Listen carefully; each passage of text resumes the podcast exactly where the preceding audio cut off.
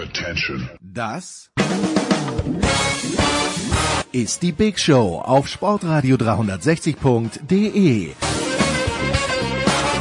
Der feuchtfröhliche Sportwanderzirkus, der jede noch so tiefgelegte Latte problemlos unterläuft. Wir schenken nur Süßgetränke aus ökologisch zweifelhaften Behältnissen aus. Wir haben nur die billigsten Schokomarzipankugeln dem Wollfall zum Andenken im Programm. Und wir finden wie kaum jemand anderer Gefallen am gepflegten Name-Dropping. Hey, I'm Jeannie Bouchard. Hier ist Nick Heidfeld. Hier ist Sven Hannawald. Hallo, mein Name ist Harald Schmidt. Hi, hier ist Markus Kuhn von den New York Giants. Hallo, hier ist Jutta Kleinschmidt. Hallo, hier ist Verena Seiler. Hallo, hier ist Fabian Ambüchen. And you're listening to Sports Radio 360. Die Big Show live aus den David Alaba Studios in München. Jetzt.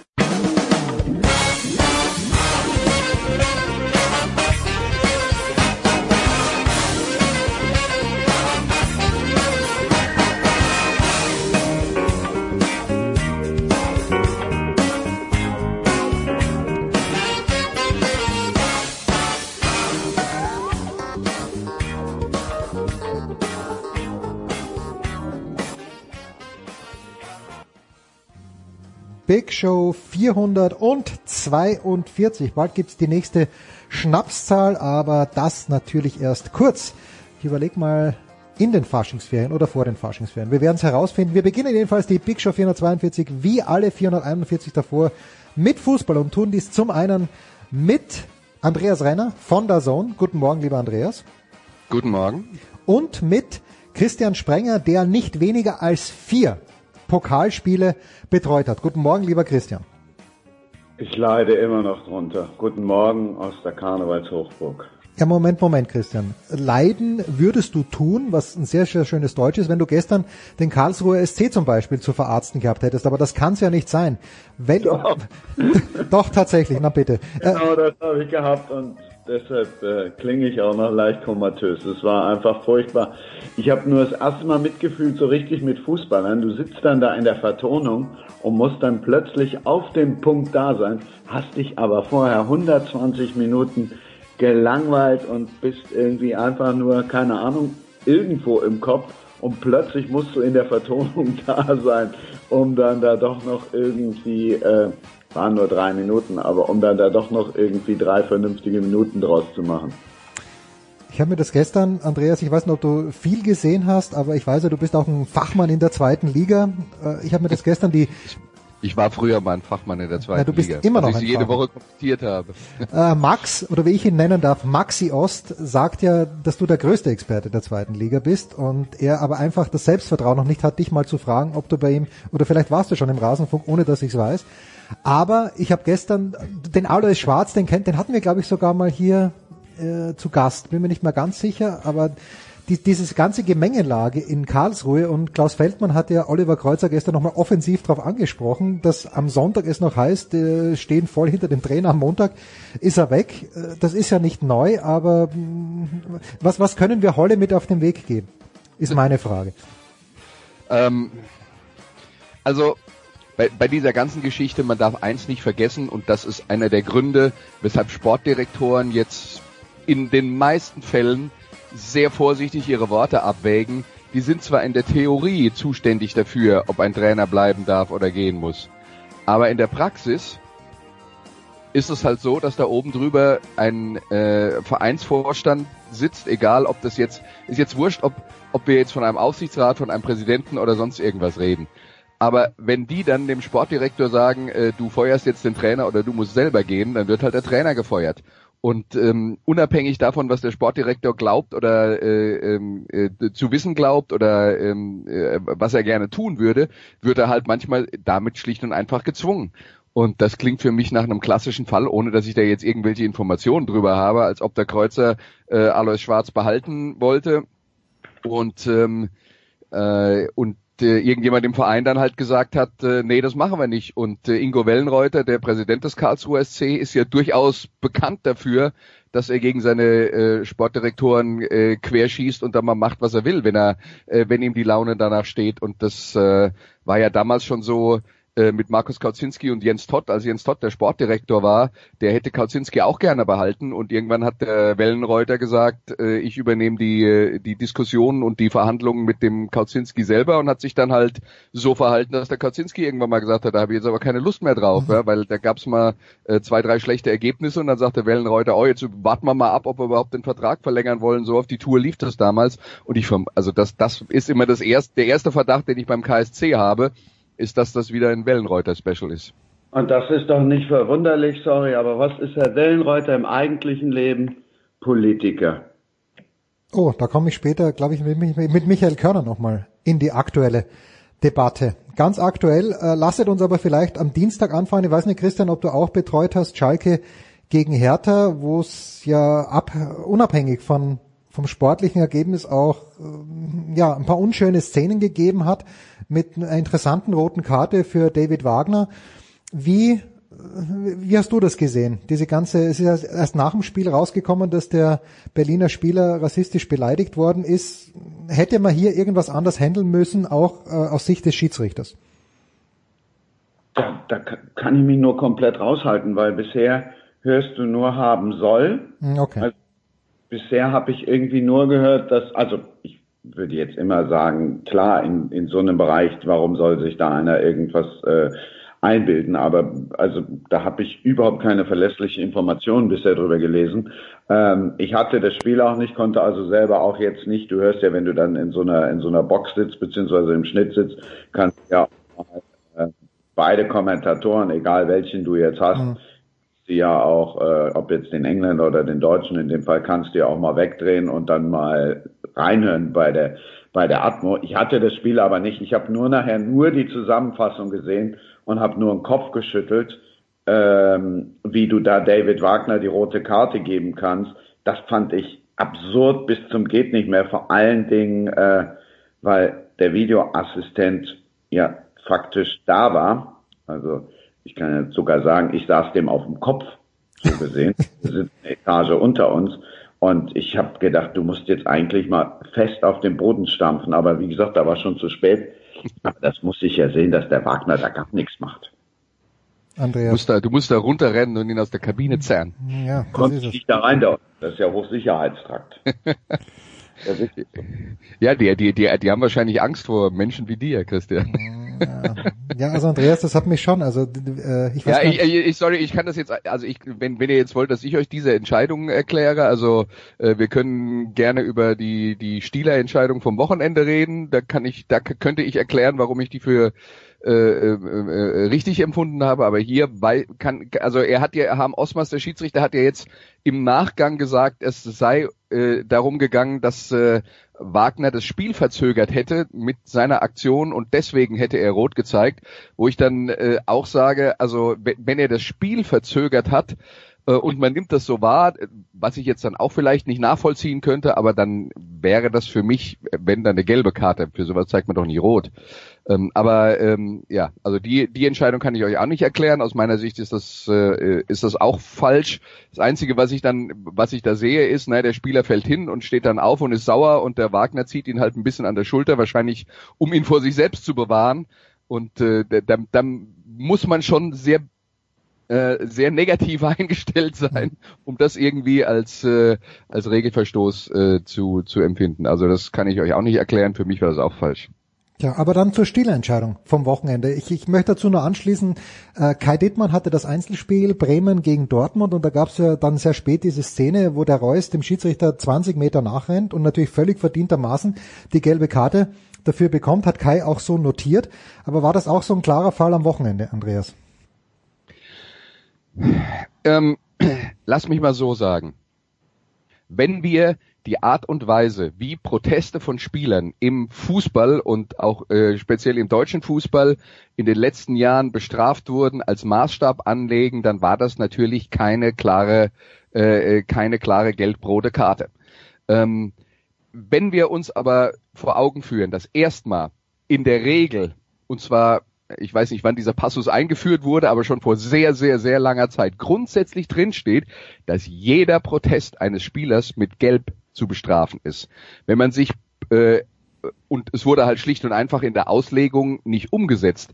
Ähm, wenn man sich vor Augen führt, dass wir aus meiner Sicht ein echtes Rudelbildungsproblem haben im Fußball, wo jede Entscheidung des Schiedsrichters ähm, von, von äh, tatsächlich einer ganzen Gruppe von Spielern von der einen und von der anderen Seite diskutiert wird und protestiert wird, noch und nöcher. Und wenn man sich dann auch noch vor Augen führt, ähm, dass wir, und da sind wir uns ja, glaube ich, alle einig, ein Gewaltproblem gegen Schiedsrichter in, gerade in den unteren Ligen haben, müssen wir an einen Punkt kommen, wo klar ist, dass der, der dass äh, wenn ein Protest gegen eine äh, Entscheidung entsteht im Fußball, dass das, ähm, dass das respektvoll passiert. Und was in dem Fall passiert, ist halt, der Player regt sich auf, der Schiedsrichter zeigt ihm für sein äh, Vergehen gelb und dann geht er weg und winkt noch zweimal ab und diskutiert immer weiter. Und was er gesagt hat, wissen wir ja gar nicht genau. Ne? Aber die Gesten sind abfällig und äh, aus meiner Sicht ist es nur konsequent, sowas zu bestrafen. Natürlich ist das jetzt noch nicht so oft passiert. Die Leute müssen sich erst dran gewöhnen. Das Geschrei ist groß, aber die Richtung halte ich grundsätzlich für gut. Und ähm, was ich jetzt halt in dem in, in dem Rahmen überhaupt nicht will, ist mir irgendein Gejammer anzuhören von irgendwelchen äh, ähm, Fans von von der von den betroffenen Mannschaften, die würde ich jetzt mal aus den Diskussionen komplett rausnehmen. Und ansonsten glaube ich, man muss sich halt man muss sich halt einfach dran gewöhnen, dass äh, dass das, was man halt von früher kennt, nämlich dass der Schiedsrichter der Blitzableiter ist für jeden Frust, das muss dann halt auch irgendwann mal enden, weil sonst wird sich tatsächlich an der Gesamtsituation, über die ich geredet habe und dem Respektproblem, was die Schiedsrichter in den unteren Ligen haben, daran wird sich nichts ändern. Wenn wir das ernsthaft angehen wollen, dann muss das die Linie sein. Und deswegen ist es für mich richtig. So, und jetzt komme ich, kann vieles nachvollziehen, hab oben auf der Tribüne gesessen und habe sofort zu meinem Reporterkollegen gesagt, wie doof ist der Player, der fliegt jetzt vom Platz, weil der Schiri es machen muss. So, das ist das eine.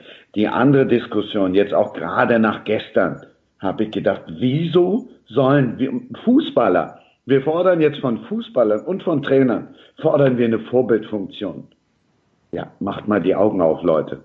Fußballer sollen uns jetzt Vorbilder sein und das, also das jetzt nur das eine und dann das andere, auch da bin ich wieder bei David Wagner, doch nicht allen Ernstes, nur weil ein Fußballer jetzt in der Bundesliga, weil der Player einmal diese Hand hochhebt, wird jetzt keiner in der Kreisliga einem Schiedsrichter hinterherjagen. Das ist doch ein, wir reden doch über gesellschaftliche Probleme da und wir reden doch jetzt nicht darüber, dass jetzt nur weil ein Fußballer sich von einem Schiri aufbaut und den, den bepöbelt, dass jetzt ähm, unten in der Kreisliga getobt wird. Also dass Schiris angegangen worden sind, das hatten wir schon öfter, dass sich Spieler beschwert haben und und und. Rudelbildung lassen wir jetzt mal außen vor. Aber ähm, das jetzt runterzubrechen und zu sagen, ja, guck mal, wenn die da oben das machen, dann machen die das da unten erst recht. Das ist mir echt alles äh, zu einfach und ja, sorry, sorry, das das sehe ich komplett anders. Ich kann da nur das das das aus meiner Sicht, also zum einen ähm, ich habe mal eine Veranstaltung gehabt, ähm, ähm, wurde eingeladen, mal einen Vortrag zu halten für, für die Schiedsrichter, die hier im Südwesten äh, vor allen Dingen in der Regionalliga aktiv sind, sind aber auch einige dabei, die dann äh, äh, zum, zum Beispiel als Assistenten äh, auch in höheren Ligen pfeifen. Und ich habe zum Abschluss habe ich zu denen gesagt, aus meiner Sicht haben sie sich die falsche Sportart ausgesucht, weil in fast allen anderen Sportarten bekommt der Schiedsrichter mehr Respekt als im Fußball. Und äh, ich kann da nur das Beispiel Rugby nennen. Im Rugby gibt es klare Regeln, da redet nur der Kapitän mit dem Schiedsrichter. Der Schiedsrichter macht klare Ansagen, erklärt, was er tut. Ähm, er nimmt die Kapitäne auch oft mit ins Boot, sagt, ich habe jetzt hier das und das gesehen, was ihr langsam einreißt, redet ihr mit euren Jungs und fang, sonst fange ich an, Karten zu zeigen. Und es gibt niemand im Rugby, der sich irgendwie respektlos gegenüber dem Schiedsrichter unter, äh, äh, verhält. Und es gibt auch im Rugby in niederen Klassen kein Gewaltproblem gegen Schiedsrichter. Das hat natürlich was miteinander zu tun. Und im Prinzip ist es das, wo man hinkommen muss, nämlich neben vielen anderen Sachen erspart uns auch die ganzen Zeitverzögerungen durch die Diskussionen und den ganzen Quatsch, der damit einhergeht. Und äh, wie gesagt, ich finde die Linie richtig und natürlich hat das was damit zu tun, dass wenn die in den in den unteren Ligen sehen, dass in den oberen Ligen äh, äh nach jeder Entscheidung mit den Schiedsrichtern diskutiert wird und sich äh, bedrohlich vor dem Schiedsrichter aufgebaut wird und in, in äh, und, und er angebrüllt wird, dann denken die, das machen wir auch. Genauso wie wenn äh, äh, Spieler XY einen neuen Torjubel in der Bundesliga einführt, das natürlich auch in der in der äh, in den Amateurligen äh, kopiert wird, weil weil Leute es cool finden. Natürlich hängt das zusammen. Ich warte, aber äh, nein, nein, ist ja alles aus. Wir, das wäre ja jetzt redundant und wir ja. würden uns wiederholen. Andreas hat äh, seine Meinung klar äh, gesagt, auch äh, mir.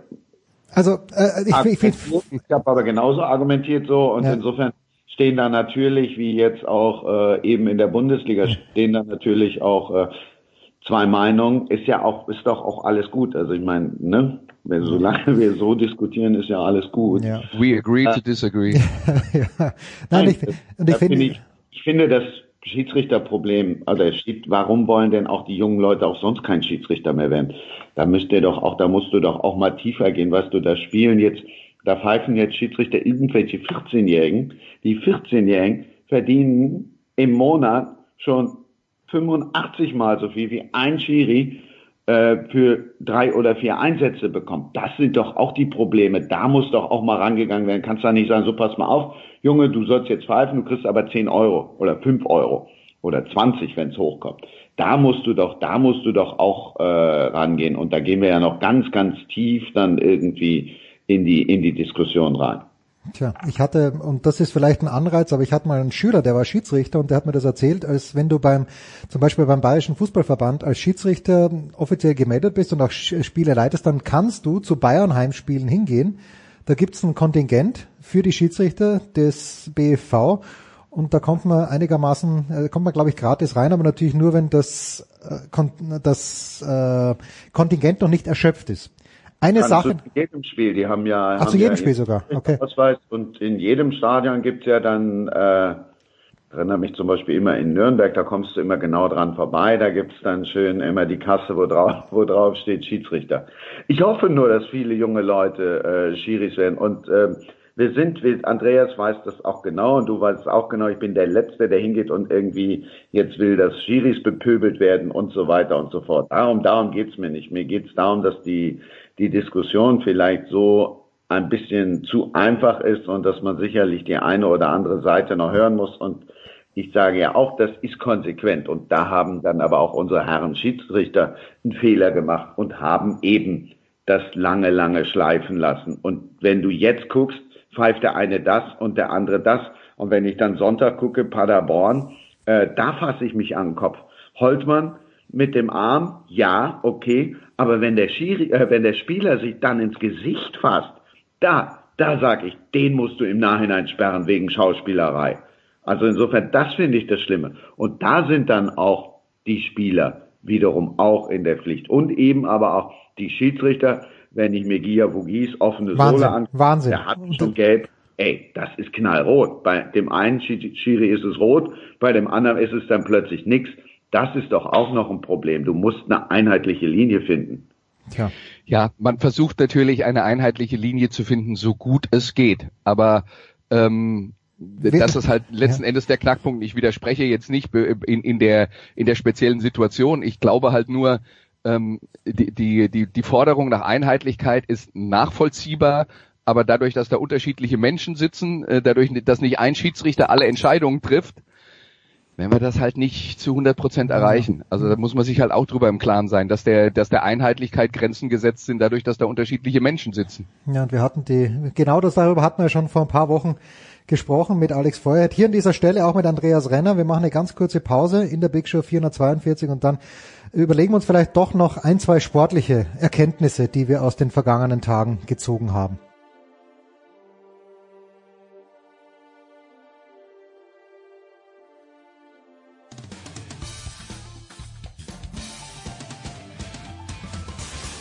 Hallo, hier ist Marc Girardelli und ihr hört Sportradio 360.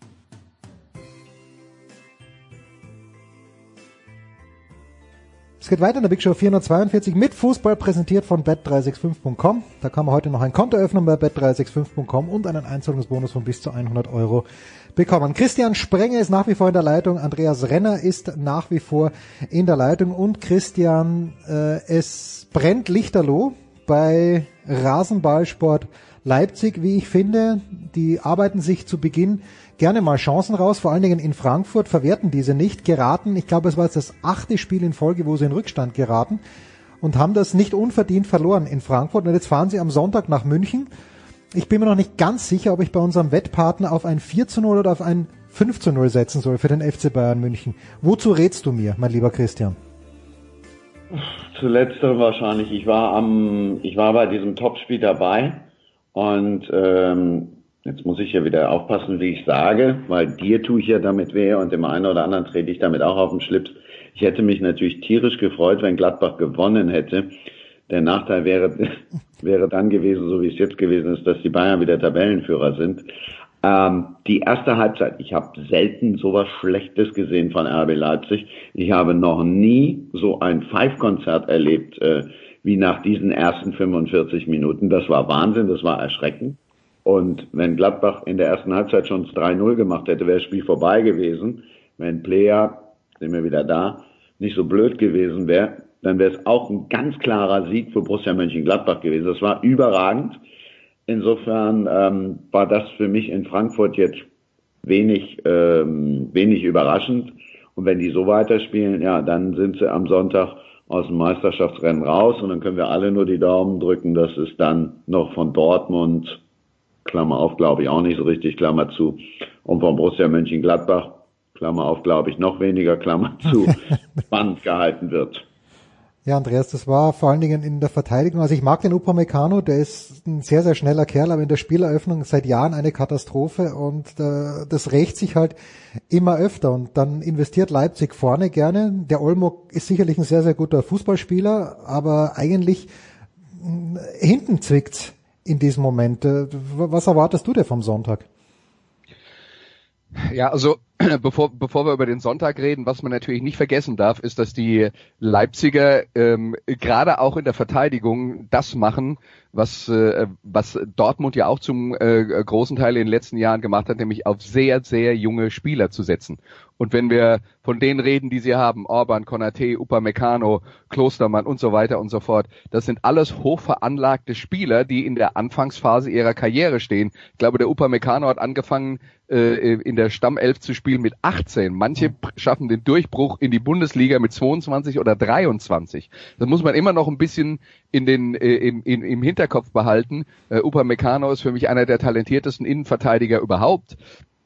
Und ähm, äh, die, die Leipziger haben eine ganze Reihe davon, aber man muss eben auch mit einkalkulieren, wenn man so viele junge Spieler hat, dass es dann ganz schwer wird, ähm, äh, ein, eine richtig große Konstanz reinzubekommen. Und äh, naja, was das Spiel gegen die Bayern angeht, klar ist die, die spielerische Qualität, um mit Bayern mitzuspielen, ist eigentlich bei Leipzig da. Die Phase, in der sie jetzt sind, spricht nicht dafür, dass sie es hinkriegen. Hm. Und deswegen, äh, ja, werde ich dir jetzt nicht widersprechen, weiß nicht, ob 4-0 oder 5-0 realistisch ist.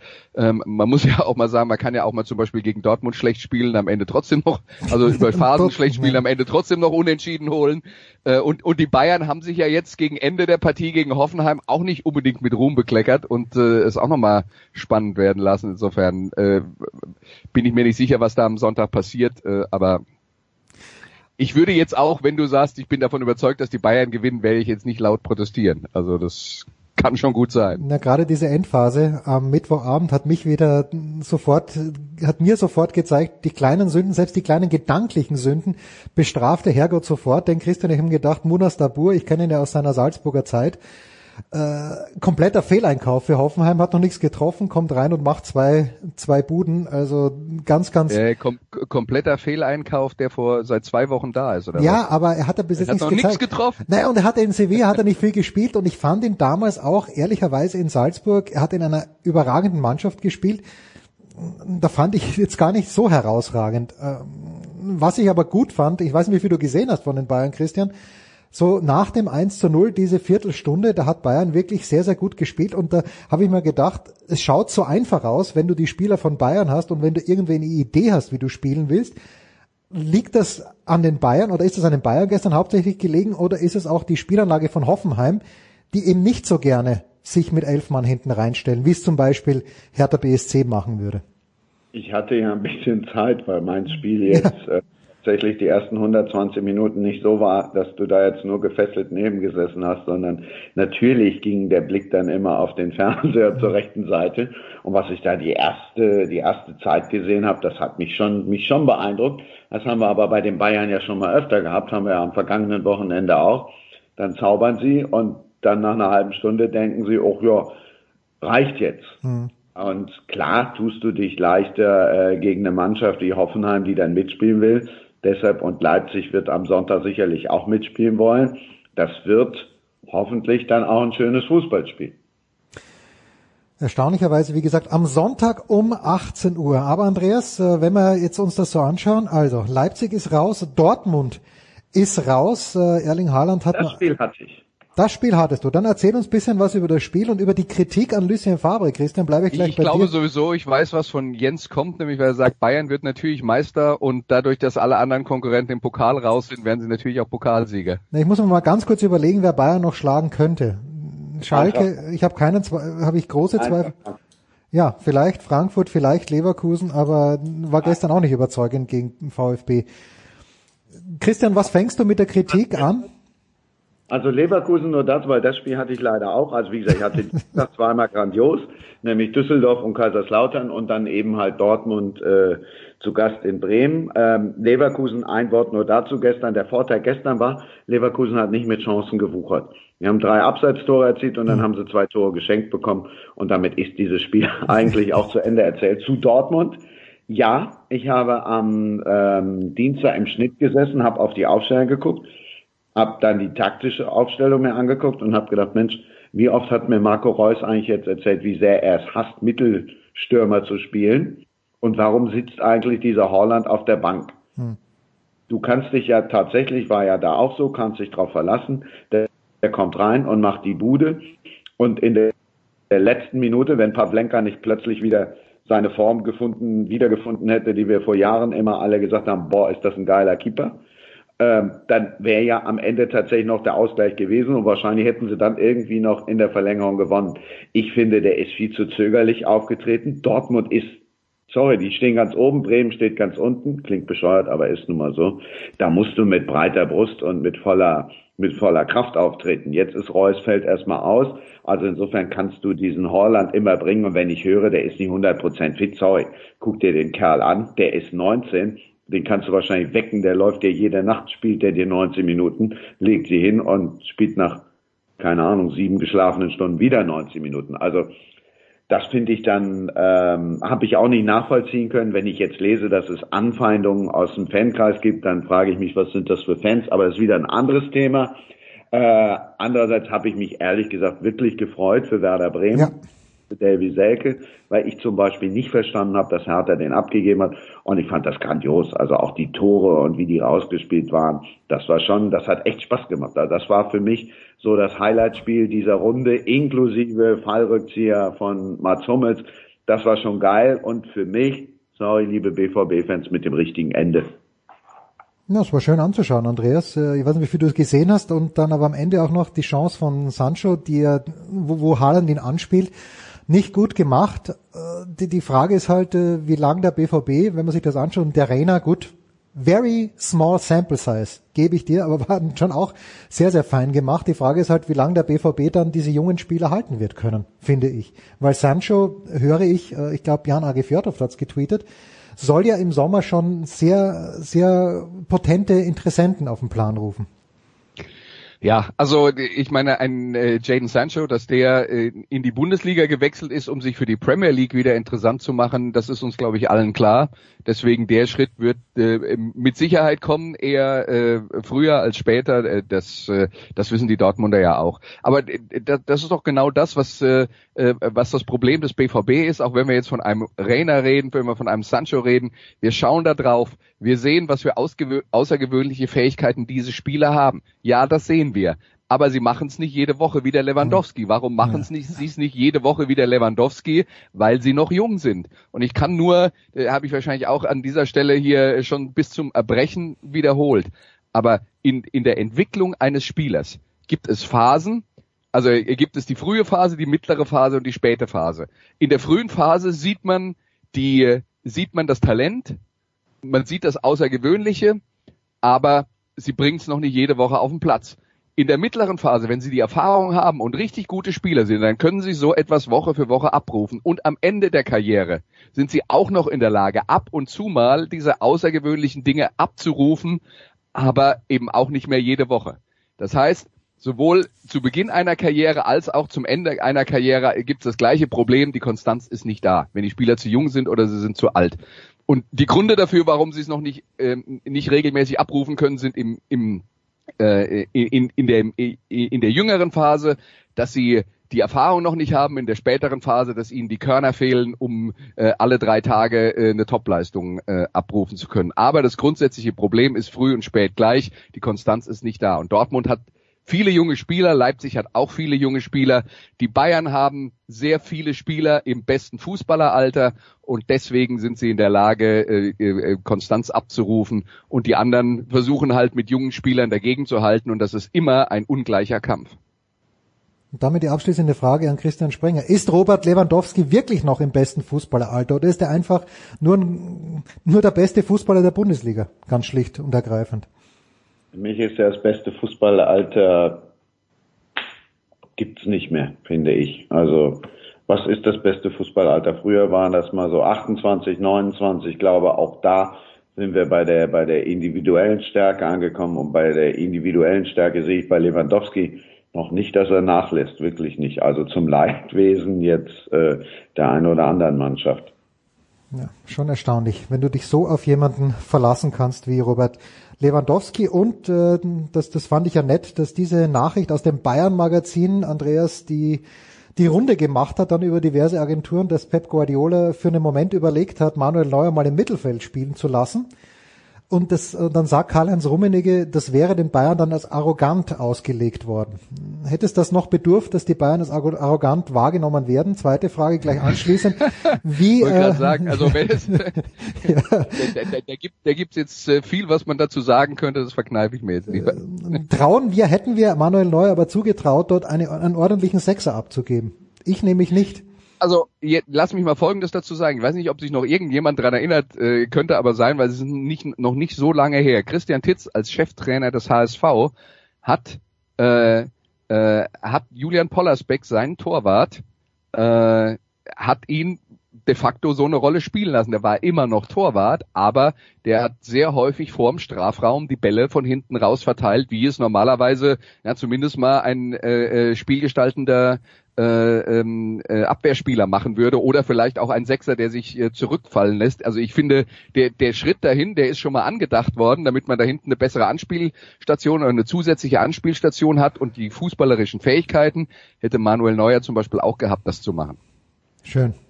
Dann schließen wir hier den Kreis und äh, grasen noch kurz unsere ersten beiden Gäste ab, natürlich mit der abschließenden Frage. Christian, Jetzt bist du vier Spiele lang und es waren nur Knallerspiele dabei. Machen wir uns nichts vor. In der Box gesessen. Ich hoffe, du darfst wieder raus, raus an die frische Luft an diesem Wochenende. Wohin geht's denn?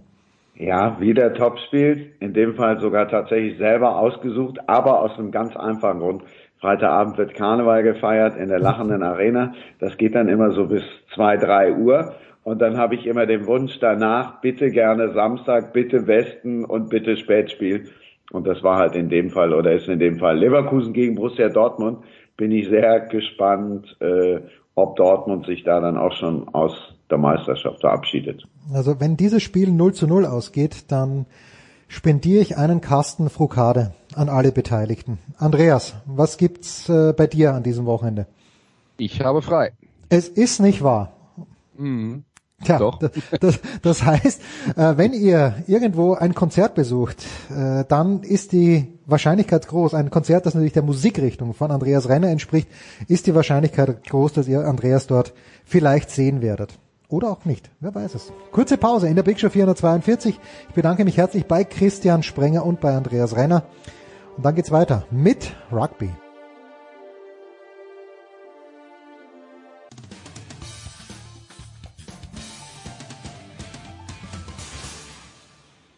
Servus, hier ist der Heiko Vogel und ihr hört Sportradio 360.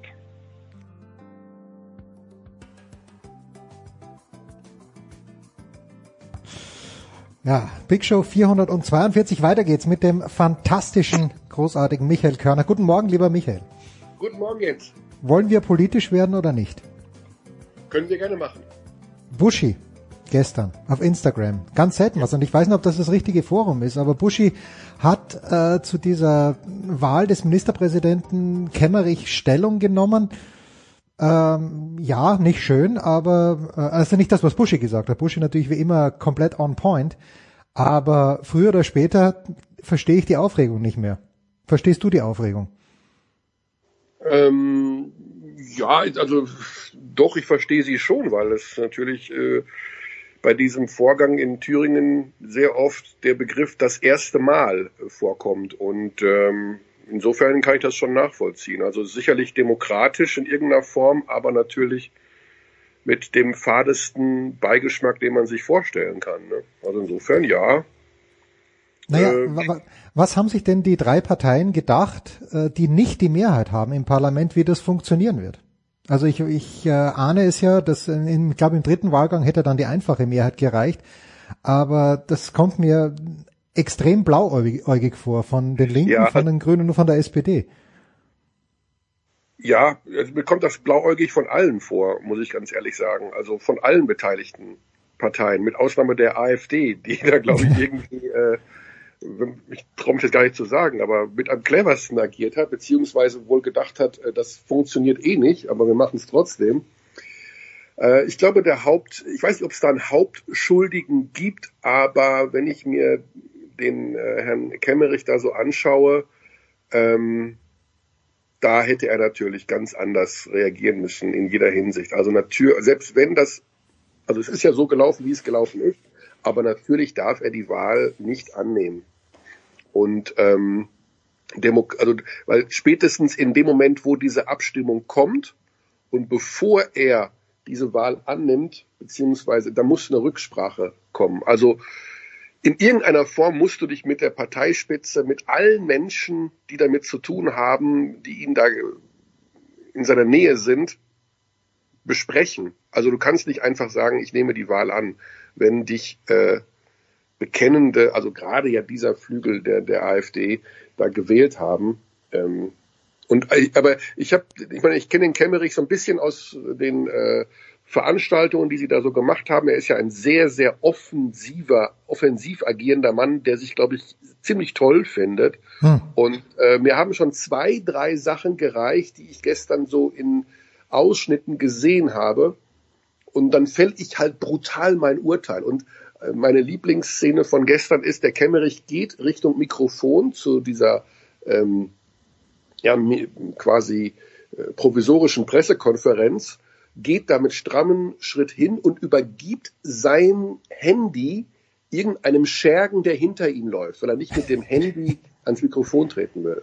Das ist so ein bisschen der Stil, äh, könntest du bitte meinen Kaffee umrühren? Also, weißt du, dieses so, hier, nimm mein Handy so lange. Also ich meine, das ist schon dieses leichte Obrigkeitsgetue, dieses, ich bin jetzt der Ministerpräsident, kümmer du dich bitte jetzt zehn Minuten um mein Handy. Weißt du, das mag jetzt ja, ich verstehe, was du meinst, ja.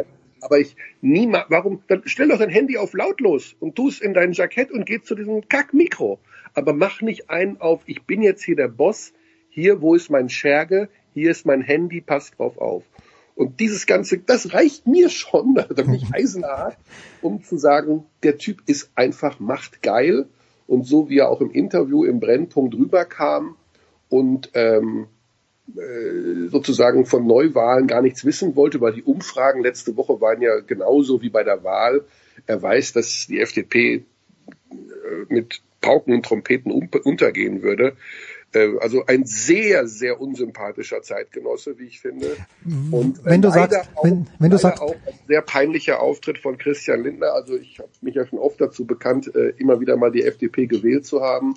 Aber da hätte ich vom Parteichef doch, der glaube ich total geschockt war, der total geschockt war, ähm, etwas mehr äh, Esprit äh, eingefordert in dem Moment, denn er weiß, dass das für die FDP ein historisch dramatischer Tag gewesen sein könnte. Also gar nicht mal äh, das, ja, also sicherlich blöd gelaufen aus der Hinsicht. Also die haben das sicherlich nicht so gewollt, aber die Bevölkerung, die, die Wähler vergessen sowas nicht. Ja. Beziehungsweise ordnen es auch eventuell anders ein. Ja, und äh, im Grunde genommen, dass jetzt eine 5%-Partei den Ministerpräsident stellt, das ist, das ist ein bisschen zu sehr in your face. Äh, in, in wessen Face auch immer, aber das funktioniert nicht, weil äh, da kann ich, natürlich ist es demokratisch gewählt und die AfD hat ja, glaube ich, äh, wie viel haben sie, 24 Prozent gehabt bei den Wahlen oder 22, was ja schlimm genug ist. Aber wie du sagst, da. Also dieser dritte, dieser dritte Wahlgang, da machen wir uns nichts vor, hat natürlich deutlich mehr taktisches Geschacher gehabt als die beiden Wahlgänge davor. Ja. Und insofern, ja, ist das natürlich irgendwo ein demokratischer Vorgang, aber eben einer, der auch sehr viel taktisches Kalkül beinhaltete. Und ähm, dieses taktische Kalkül wurde von der CDU und vor allen Dingen von der FDP und ganz bestimmt von Herrn Kemmerich vor diesem dritten Wahlgang nicht bedacht. Also spätestens als ihm die Dame von der Linken den Blumenstrauß vor die Füße schmeißt, darf er danach nicht sich von Herrn Höcke gratulieren lassen. Also da muss er erkennen, in welchem falschen Zug er gerade sitzt und muss die Notbremse ziehen. Wobei ich, also ganz ehrlich, dieses Blumen hinwerfen fand ich auch leicht suboptimal ist es suboptimal, das mag gar nicht sein, aber du musst die Signale verstehen. Das heißt, wenn der Höcke auf dich zukommt und reicht dir die Hand, musst du in dem Moment, das ist der größte Nazi, den wir in diesen, dieser AfD haben. Also das ist nicht irgendein dahergelaufener vom gemäßigten Flügel, das ist der Top Rechte der AfD. Wenn der dir entgegenkommt und du weißt, du bist mit seiner Stimme zum Ministerpräsidenten gewählt worden und der streckt dir die Hand entgegen, dann musst du als gebildeter Mensch, der in fünf Sekunden Ministerpräsident eines Bundeslandes sein wird, begreifen, hier stimmt was nicht. Ich muss noch mal ganz kurz über eine Tasse Kaffee mit ein paar Leuten darüber nachdenken, was hier gerade passiert ist. Aber der Typ ist so machtgeil, hm. dass er das hinnimmt und denkt, da muss ich jetzt durch. Da muss ich jetzt durch. Ich bin jetzt hier der fucking Ministerpräsident. Und da setzt er Machtgeilheit über alles und das muss man ihm vorwerfen. Sicherlich ein Desaster. Ich bin davon überzeugt, dass Herr Kemmerich nächste Woche ein Teil der politischen Geschichte sein wird. Er wird niemals Ministerpräsident sein und er oh. wird keine Rolle mehr. Er wird auf jeden Fall komplett top rasiert werden und ähm, ich, er muss in der Versenkung verschwinden. Das ist ein brachialer Fehler, den er da begangen hat. So, jetzt teile ich mittlerweile auch wieder die Aufregung. Schön, dass du mich wieder, äh, mich wieder eingenordet hast. Glaubst du denn, und das ist die abschließende politische Frage, ähm, es, es dauert noch ein kleines bisschen, bis wieder Bundestagswahlen sind, aber im Bund wird so etwas auch der CDU auf die Füße fallen oder äh, wird man das, wird man sowas vergessen und das jetzt hauptsächlich der FDP in die Schuhe schieben? Also ich glaube, Bundestagswahlen ähm, sind mehr denn je ähm, Personenwahlen. Das hm. heißt, wenn es dann soweit kommt, wird sich doch vieles auf den jeweiligen Kanzlerkandidaten, Kanzlerkandidatin äh, der CDU kaprizieren.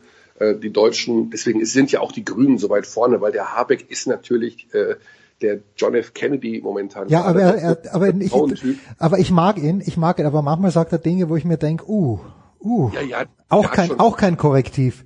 Nein, nein, also der ist bestimmt jetzt nicht doof oder sowas und der ist von den äh, aber der ist natürlich auch mega von sich eingenommen. Ich ja. weiß noch, kurz bevor oder kurz nachdem er Grünen-Chef wurde, gab es ein sehr, sehr langes, ein Zwei-Stunden-Interview bei ihm äh, im bayerischen Radio.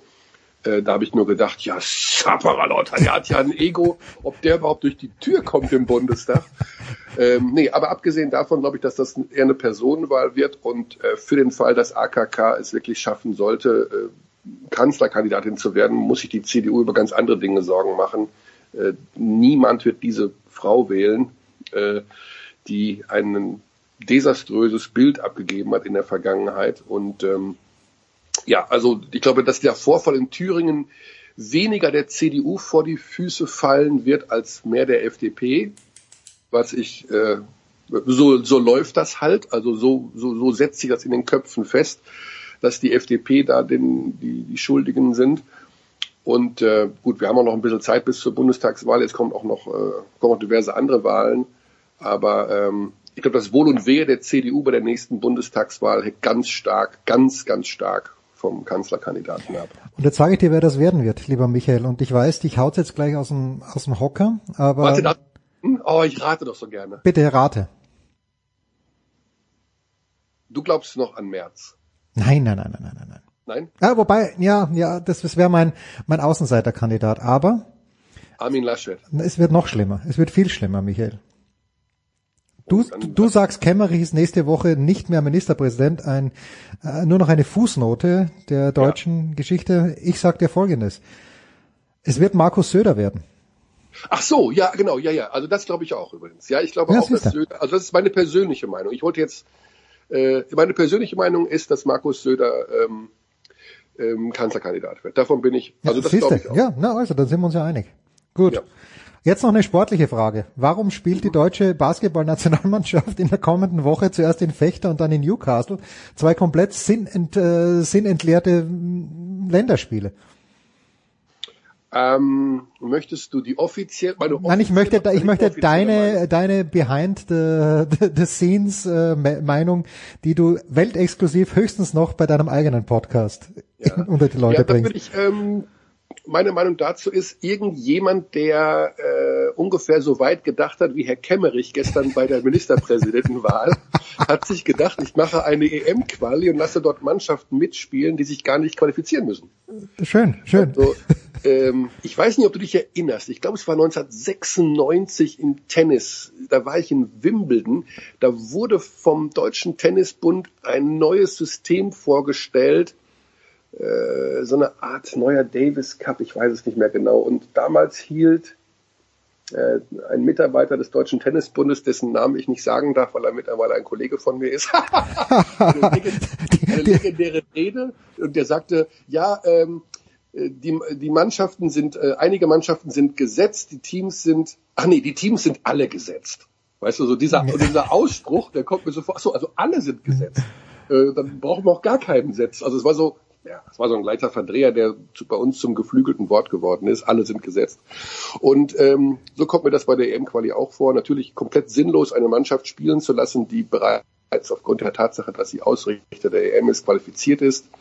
Ähm, ich weiß nicht, warum man das macht. Ähm, müssen, müssen wir den Fieber Kemmerich mal fragen, der das da initiiert hat. Ähm, ich, ich weiß es nicht. Es ist sinnlos und es Ja, und vor allen Dingen auch in der Aufstellung, wenn gleichzeitig die NBA stattfindet. Ich meine, ja, Wir haben das- I don't see it.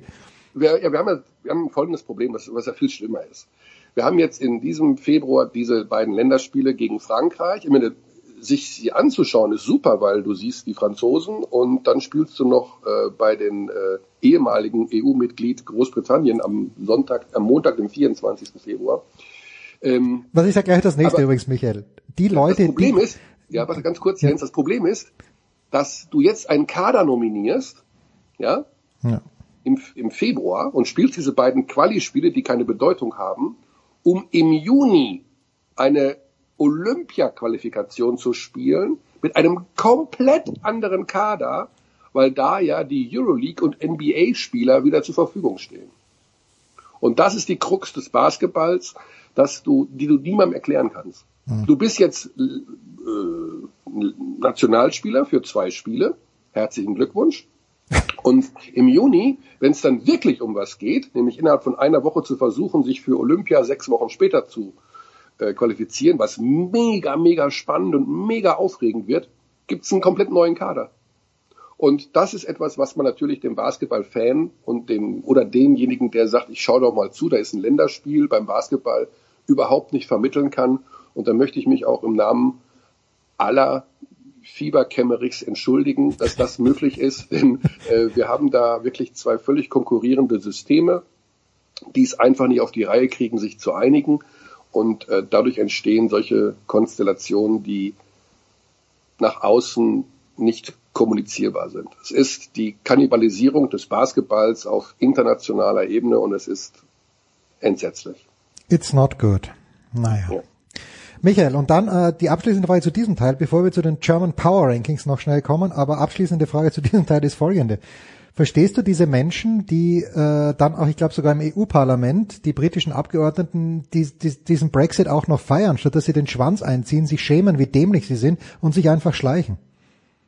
Nee, verstehe ich nicht. Aber ich, ähm, ich habe es eh aufgegeben, an den Homo sapiens sapiens zu glauben. Also, ah, okay. Also an den Homo schon, aber an den Sapiens nicht mehr.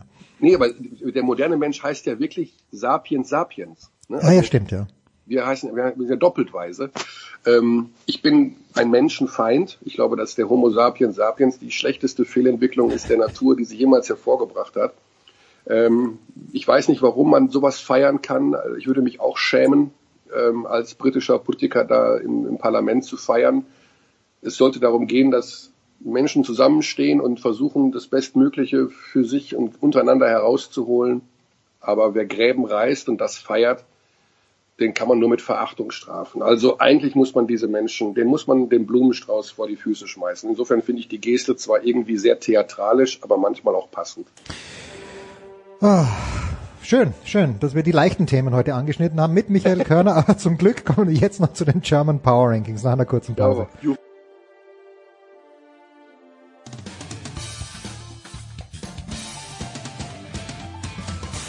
Ja, hallo, da ist Andi Herzog und ihr hört Sportradio 360.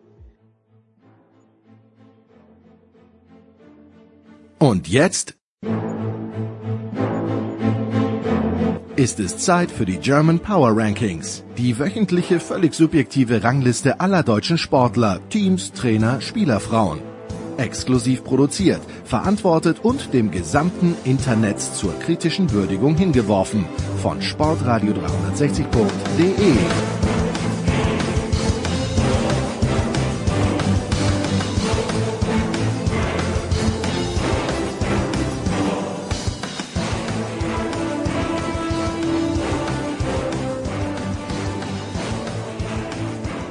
Michael Körner hat ein paar Wochen Zeit gehabt, um über seine Fehleinschätzungen der letzten Jahre nachzudenken, aber ich äh, bin da gnadenlos. Ich gehe jetzt wieder los auf Michael Körner mit den German Power Rankings. Michael, es sind sechs, es ist rein männlich in dieser Woche, wie auch die letzte Woche, aber es tut mir herzlich leid, irgendwie, ich schaue zu wenig Frauensport. Das nehme ich natürlich auf meine Kappe. Wir beginnen auf Platz 6 und das ist ein bisschen heikel. Letzte Woche hatte ich ihn auf Platz 1 und er hat seitdem kein Tennisspiel mehr gewonnen.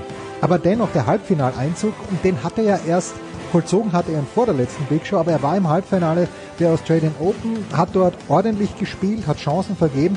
Deshalb, ich nehme ihn nochmal rein in dieser Woche auf Platz 6. Alexander Zverev, was sagst du? Ja, äh, beeindruckende Leistung, obwohl er ja am Boden zerstört war nach dem Tod von Kobe Bryant. Ich habe darüber ein bisschen nachgedacht. Ich habe auch in unserem eigenen Podcast Abteilung Basketball darüber philosophiert. Ein 22-jähriger Tennisspieler ist am Boden zerstört durch die Tatsache, dass Kobe Bryant einen tragischen Unglück ins Leben gekommen ist und spielt danach mit sein bestes Tennis. Ähm, ich habe das versucht in Relation zu setzen. Wenn ich am Boden zerstört bin, kann ich nicht meine Bestleistung abrufen. Mir ging es darum, wie mit Trauer umgegangen wird und wie, äh, dass ich als Menschenfeind, wie ich ja schon gerade bezeichnet habe, eine Art Heldenverehrung nicht gut finde. Ähm, ja, ich habe die Partie da gesehen von ihm, wie er, äh, also, ja, er spielt schon, ich glaube, der, der braucht noch zwei, drei Jahre und der braucht ein bisschen noch zwei Synapsen, die anders geschaltet sind und dann gewinnt er auch mal so ein Ding. Aber du weißt, ich bin jetzt nicht der allergrößte Freund von ihm. Ich habe eine riesen Diskussion auch mit einem Kollegen in der Redaktion, der ein großer Sphäre-Fan ist, weil er sagt, der Typ ähm, sagt wenigstens, reißt die Klappe auf und sagt, wie es ist, aber ich werde mit dem Herrn einfach nicht warm. Also er sagt, wie es ist, aber es ist halt oft ein bisschen anders, als es noch vor zwei Wochen war. Sehr nett. So, so ist es. Pass auf, auf Platz 5 habe ich einen, ähm, und ich finde, man spricht viel zu wenig über Tischtennis. Aber es gab einen Schichtwechsel in der deutschen Rangordnung und zwar Dimitri oder Dimitar, wie ich zu ihm sage, Dimi, mein persönlicher Freund Dimi Ovtcharov hat das Halbfinale der German Open erreicht, damit wieder Timo Boll überholt als bester deutscher Tischtennisspieler, damit wieder in die Top 10 der Weltrangliste eingezogen. Michael, wenn das nicht mindestens Platz 5 in den German Power Rankings ist, dann weiß ich auch nicht mehr. Und das für eine so unterschätzte Sportart wie Tischtennis, nur weil sie nicht telegen ist. Das ist nämlich Wahnsinn. Äh, und ja. es gab ja mal einen ehemaligen Kollegen, möglicherweise auch von dir, ich weiß gar nicht, wie er hieß, äh, aber der hat doch mal versucht, ein riesengroßes Tischtennisportal einzurichten, wo er wirklich auch die Bundesliga-Begegnungen äh, und, und damals aber die Qualität natürlich vom Stream bei weitem nicht gut genug und es ist einfach schwierig im Internet. Du tust ja im, im Fernsehen schon schwer, die Kugel zu sehen. Es gibt, äh, glaube ich, keine größere Diskrepanz bei einer Sportart zwischen Spaß machen, sie selber auszuüben, hm. bis zum im Fernsehen anschauen. Also das sind wirklich, das ist bei Tischtennis, glaube ich, die größtmögliche Spannweite. Es macht total Spaß, es selber zu spielen, aber ich finde es ein Horror, es im Fernsehen anzuschauen. Man, ich kann da nicht eine Sekunde hinschauen. Ich finde, das geht nicht. Ja. Ich finde, das ist nicht, also alles das, was du an Technik, Finesse, Schnelligkeit, ich finde, dass man sieht das nicht. Also ich spüre das jedenfalls nicht. Bin komplett. Leid, aber ich finde die, die Nominierung überragend, Ovtcharov da in die Power Rankings zu nehmen. Großer Sport von dir. Das ist ganz, ganz lieb von dir. So, auf Platz 4, eigentlich natürlich, man müsste den FC Bayern München auch nach dem gestrigen 4 zu 3, egal, man müsste Bayern München immer drin haben, aber ich habe eine Fußballmannschaft genommen, Michael, die mit ganz viel Glück in Düsseldorf nur 1-1 geschafft hat am vergangenen Wochenende, aber jetzt zweimal hintereinander Leipzig geschlagen hat, unter anderem eben auch am Dienstag im DFB-Pokal. Ähm, mir geht diese Selbstherrlichkeit ein kleines bisschen auf den Sack der Fans, auch dort, aber dennoch auf Platz 4 und es sollen die besten Fans der ganzen Bundesliga sein. Machen wir uns nichts vor. Auf Platz 4 Eintracht Frankfurt. Ja, das sind, weil du ja Teams auch nominierst für dein Power Ranking, sicherlich momentan so ein, so ein Mini-Team der Stunde. Insofern kann man das nachvollziehen. Also selbstherrliche Fans hin oder her, ich glaube, da tun sich Fangruppen alle nicht so viel. Ne? Ja. Die sind alle sehr von, davon überzeugt, dass ihr Verein der beste ist, sonst werden sie auch nicht Fans. Äh, insofern absolut d'accord. Das ist sicherlich eine Mannschaft, die sehr überraschend, wie ich finde, aber plötzlich wieder guten Fußball spielt. Sagen wir so, Michael, erfolgreichen Fußball spielt. Von gut ja. sind wir noch ein ja. kleines bisschen entfernt. So, auf Platz drei. Gerade eben ist es frisch reingekommen, Dre hat es retweetet, äh, Dennis Schröder, siebtes Spiel in Folge, 20 oder mehr Punkte und das alles from the bench, also auf Platz drei in dieser Woche mit klarer Tendenz nach oben Dennis Schröder. Ja, er ist im Gespräch, getradet zu werden. Ich glaube auch, dass da noch was passiert. Nach LA höre ich, oder? Sogar. Genau, also ähm, ich, äh, es ist zu hören, dass Oklahoma wenig äh, für ihn haben will mhm. bei diesem Tausch. Das macht ihn natürlich doppelt und dreifach lukrativ.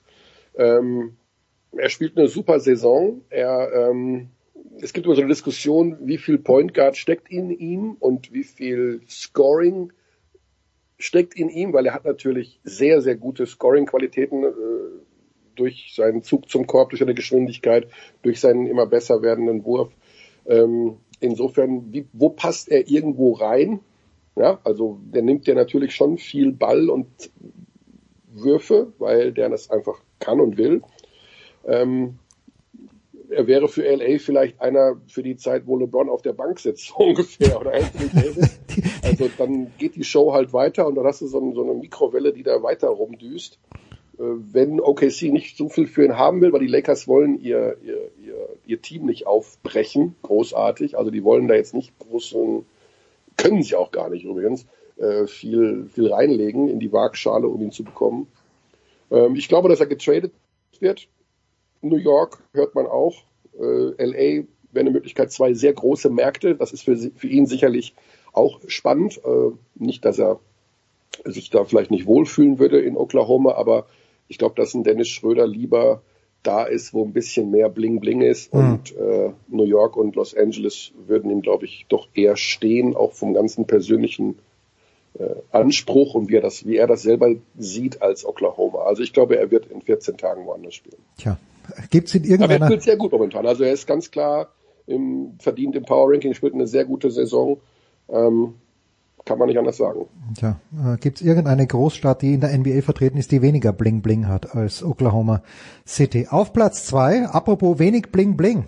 Was hat Götzi gejammert vergangene Woche gemeinsam mit Uwe Semrau, dass äh, dem THW Kiel alles auf die Füße fallen wird? Die äh, Handball-Europameisterschaft, natürlich waren die Kieler nicht die einzigen, die Spieler abstellen mussten, aber Michael, die Kieler kommen zurück, äh, die nicht Europameister geworden sind. Äh, Niklas Landin, der, der Goalie hat da sogar ein bisschen länger Zeit gehabt, weil die Dänen nichts gerissen haben, aber gewinnen zuerst in Hannover ein absolutes Spitzenspiel und das eindeutig gewinnen gestern in der Champions League zu Hause. Für mich auf Platz zwei eigentlich nur dem Götzi zu trotz der THW Kiel.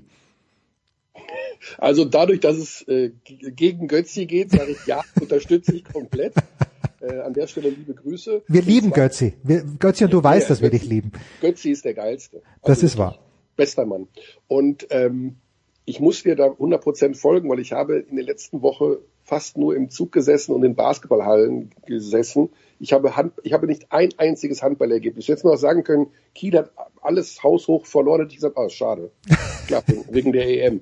Aber ich habe ich es nicht verfolgt. Insofern traue ich dir komplett über den Weg. Musste mir. So, und wir werden gleich über diesen Mann sprechen, die Nummer eins im Power Ranking. Warum auch deshalb passend, weil er mit der Nummer eins ins Rennen gegangen ist am Samstag Thomas in der Ab. Dresden. Ja, natürlich. Ein Heimsieg, Michael. Die, natürlich wieder mal, also Dresden heuer ja schon gewonnen in Lake Louise. Okay, da konnte ich es nicht an der Startnummer festmachen, aber als er auf der Streif gewonnen hat, war er durch die Verhältnisse schon begünstigt und jetzt mit der Startnummer eins auch kein Nachteil in Garmisch, aber trotzdem, du musst das Heimrennen erst gewinnen. Er hat es geschafft. Für mich die Nummer eins, Thomas Dresden. Die Woche vorher, Jens, und da habe ich mal eine Frage an den Experten, obwohl ich vermute, dass du das Rennen im österreichischen Fernsehen verfolgt Ich habe es live an der Piste verfolgt. Ich bin, als Ja. Thomas Dresden Ja. in die Mausefalle eingesprungen ist, genau dort gestanden. Ah, okay. Äh, weil im deutschen Fernsehen gibt es ja den Experten Felix Neureuter. Ja. Und der stand eben da als Experte und als Thomas Dresden interviewt wurde, hat äh, Neureuter zwei, drei Anmerkungen zu ihm gemacht, von wegen, da hättest du vielleicht das und da hättest du vielleicht das. Und ich bin mir zu 10.000 Prozent sicher, der Blick vom Dresden während dieser Expertise zu Neureuter und der nicht mehr vorhandene Blick nach der Expertise zu Neureuter, dass er den Slalomfahrer nicht ernst nimmt. Und daher meine Frage an dich, kannst du dir das vorstellen, dass ein Abfahrer sagt, was willst du, Stangenwedler, eigentlich von mir? Fahr du doch mal da die Streif runter, du Depp. Das kann ich mir echt vorstellen, vor allen Dingen, äh, weil, weil ja Neureuter auch am Freitag, glaube ich, beim Super G die Kamerafahrt gemacht hat für die ARD. Und ich bin mir aber nicht sicher, ob er sich am Samstag wirklich runtergetraut hat, weil es sind zwei Leute mit Kamera gefahren. Einer war der Hans Knaus und den zweiten kannte ich nicht. Äh, und wenn du dann siehst, aber diesen Unterschied, klar, das, ich, der Knaus war früher selbst äh, Abfahrer, aber der Unterschied im Tempo, wie die auf die Tore zufahren, Dresden hat Start Nummer drei gehabt, glaube ich, in Kitzbühel, und er hat es einfach oben verschissen. Bei der Einfahrt in den Steilhang, da war er eine Sekunde zurück und das war dann auch im Ziel ungefähr. Aber absolut, Michael, bin ich bei dir. Der denkt sich, Felix, A, du redest zu viel und B, wobei Felix Neureuther, du weißt, unser Alltime Nummer eins in den German Power Rankings. Aber das Ja, nehme ich, nehme ich Ja. dir auf jeden Fall ab. Der großartige Michael Körner. Ich danke dir ganz, ganz herzlich, Körner. Wir machen eine ganz kurze Pause, dann geht's weiter in der Big Show 442.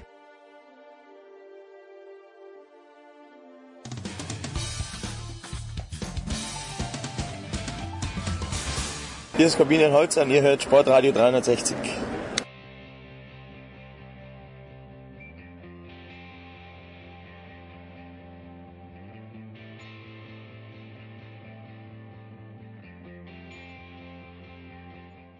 Herrschaften, es geht weiter in der Big Show 442. Es geht weiter mit Rugby. Es geht weiter mit zum einen von GFL TV und Radio Nicolas Martin. Servus, Nicolas.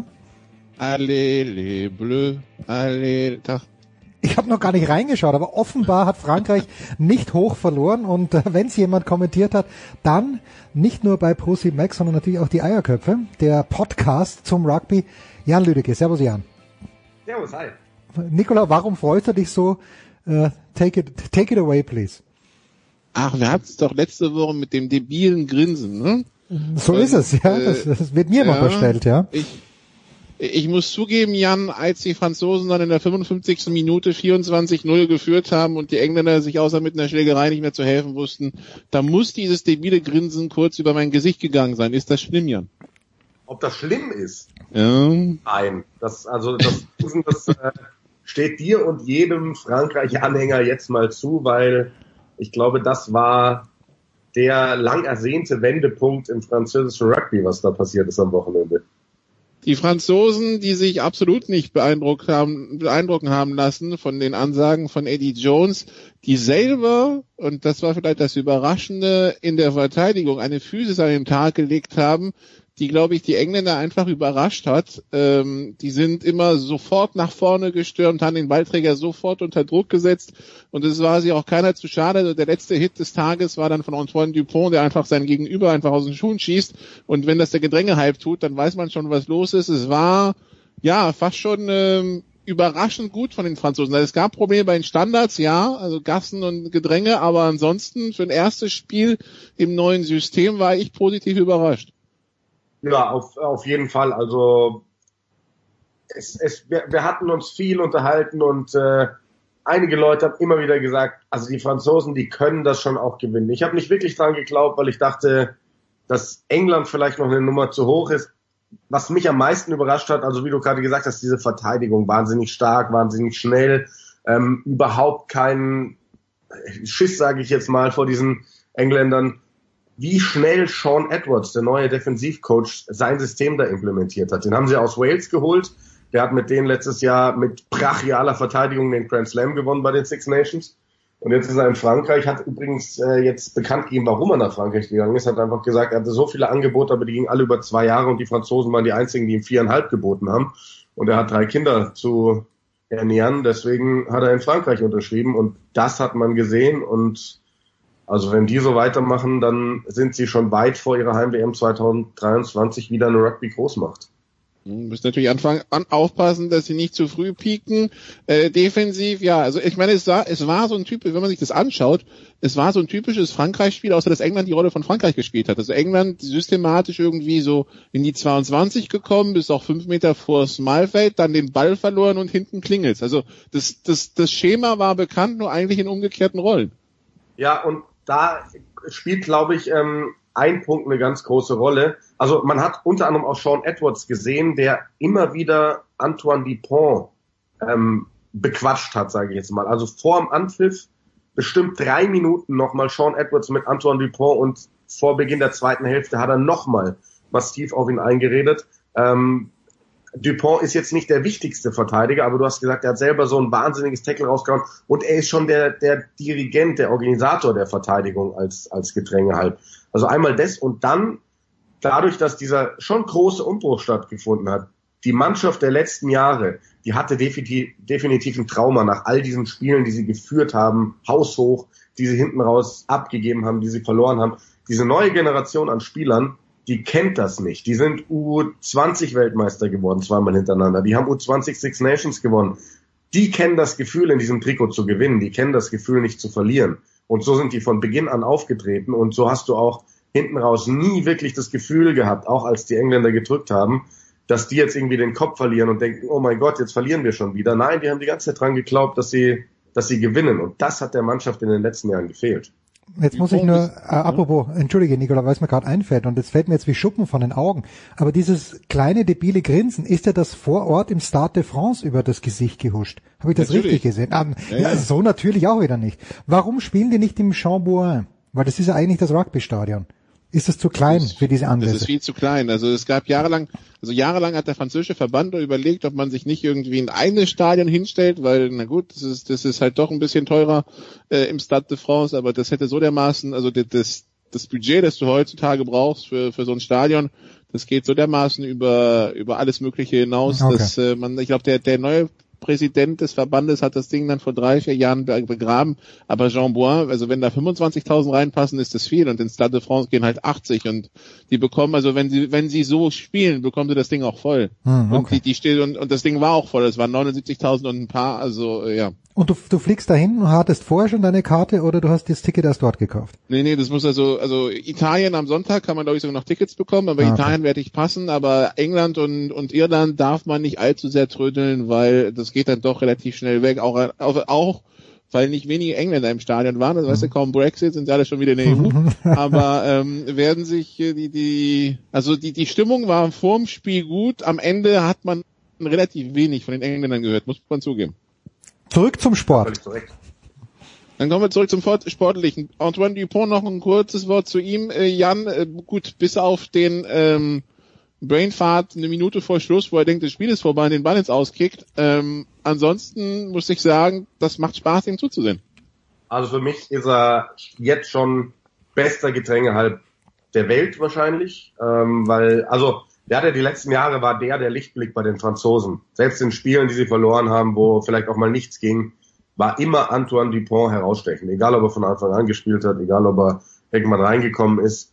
Und was der jetzt spielt, das ist, also das, das Paket, was der mitbringt, liefert momentan kein anderer Getränkehalb der Welt. Und da sind die Franzosen vielleicht auch deswegen gerade so stark, weil irgendwie haben alle anderen Nationen in Europa da ein Problem oder sind gerade auf der Suche, wer ist denn jetzt überhaupt gerade unser Getränkehalt? Das ist ja wirklich eine der wichtigsten Positionen überhaupt. Also wenn ich mir da die Engländer anschaue, Ben Youngs ist für mich weit drüber, dieses Niveau zu spielen. Also den, den müsstest du jetzt langsam echt mal absägen. Ähm, ob Conor Murray noch die Wahl für Irland ist, ich weiß es nicht. Und in, in Wales können sie dir überhaupt nicht sagen, wer ist denn jetzt überhaupt die Nummer eins in Schottland. Gut, den Ali Bryce finde ich auch ganz gut, aber da sticht Antoine Dupont halt einfach so wahnsinnig raus. Okay, dann genug über Frankreich geredet. Wir reden über den Vize-Weltmeister.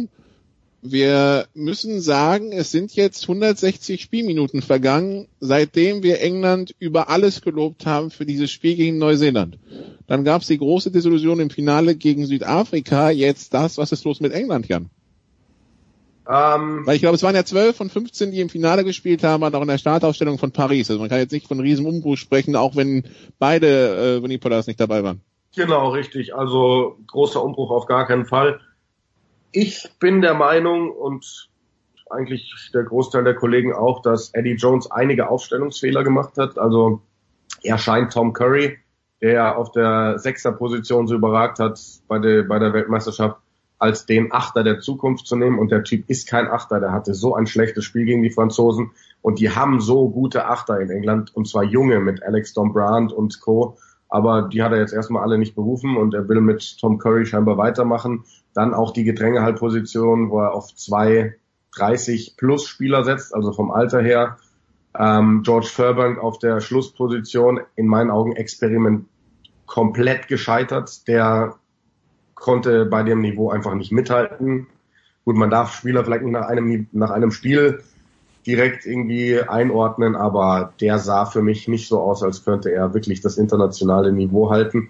Und dann hatte ich schon das Gefühl, dass viele Leistungsträger nach dieser WM in einem Loch stecken, weil Owen Farrell, also in meinen Augen hättest du den nach 20 Minuten auswechseln müssen, weil der, der war ja wirklich nur Passagier, der wusste überhaupt nicht, was passiert auf diesem Feld. Kyle Sinkler nichts mehr zu sehen von der WM-Form und die zwei jetzt wirklich einfach nur ähm, als Beispiel für, für mehrere Spieler. Ich glaube nicht, dass du England abschreiben darfst, nur wegen dieses eines Spiels, aber die werden, glaube ich, ihre Zeit brauchen, bis sie wieder so mental auch da sind. Also vielleicht sollte Eddie Jones die Sprüche ein bisschen einstellen, wobei jetzt hat er wieder gegen Schottland geschossen. Also die freuen sich auch, die Franzosen, die ja gesagt haben, dass dieses äh, diese Ankündigung hier ähm, von wegen, das wird das brutalste und physischste, was sie je gesehen haben, so für sich genutzt haben und äh, England damit auch ein bisschen überrannt haben. Das war also Spiel eins. Wenn wir zurückgehen, Spiel zwei, die die Schotten gegen die Iren äh, am Ende ist es ein 19 zu 12 für Irland zu Hause. Ein Spiel, ähm, ich bin jetzt mal böse, Jan, wo ich zwischendurch das Gefühl hatte, Schottland ist zu naiv und am Ende dachte, Schottland ist auch ein, einfach ein bisschen zu dumm. Wenn ich so an den einen fallen gelassenen Versuch denke, an dieses Foul kurz vor Ende bei diesem Kick, irgendwie, man, also ich bin ja immer Freund von Play Smart Football, vielleicht muss ich auch einfach mir auf die Fahne schreiben, Play Smart Rugby.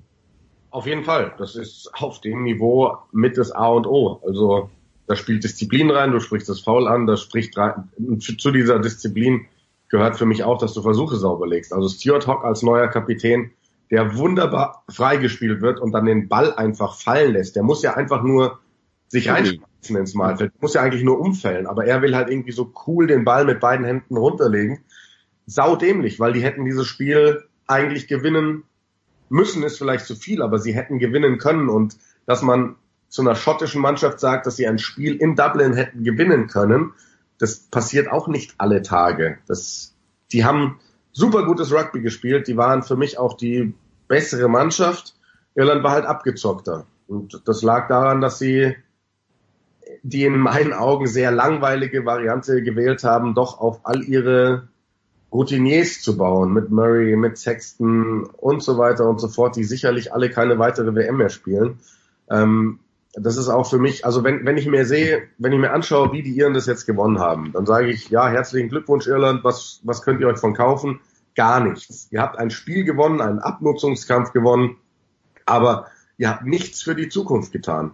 Weil aus dieser Mannschaft, die da auf dem Feld stand, also werden wahrscheinlich bis zu zehn Spieler nicht bei der nächsten Weltmeisterschaft spielen. Und ich würde als Irland gerade einfach mal auf die Six Nations scheißen, entschuldigt den Ausdruck, ähm, und junge Spieler da reinhauen. Also, das ist ja ein, das ist ja fast ein Old Boys Team, was die da reinschicken. Also das gefällt mir wirklich nicht. Also wir haben ja auch gerade im Moment, die Iren sind ja immer als Erste dran mit, mit der Bekanntgabe der, der Aufstellung. Und die haben jetzt schon die Aufstellung für das nächste Spiel gegen Wales gebracht.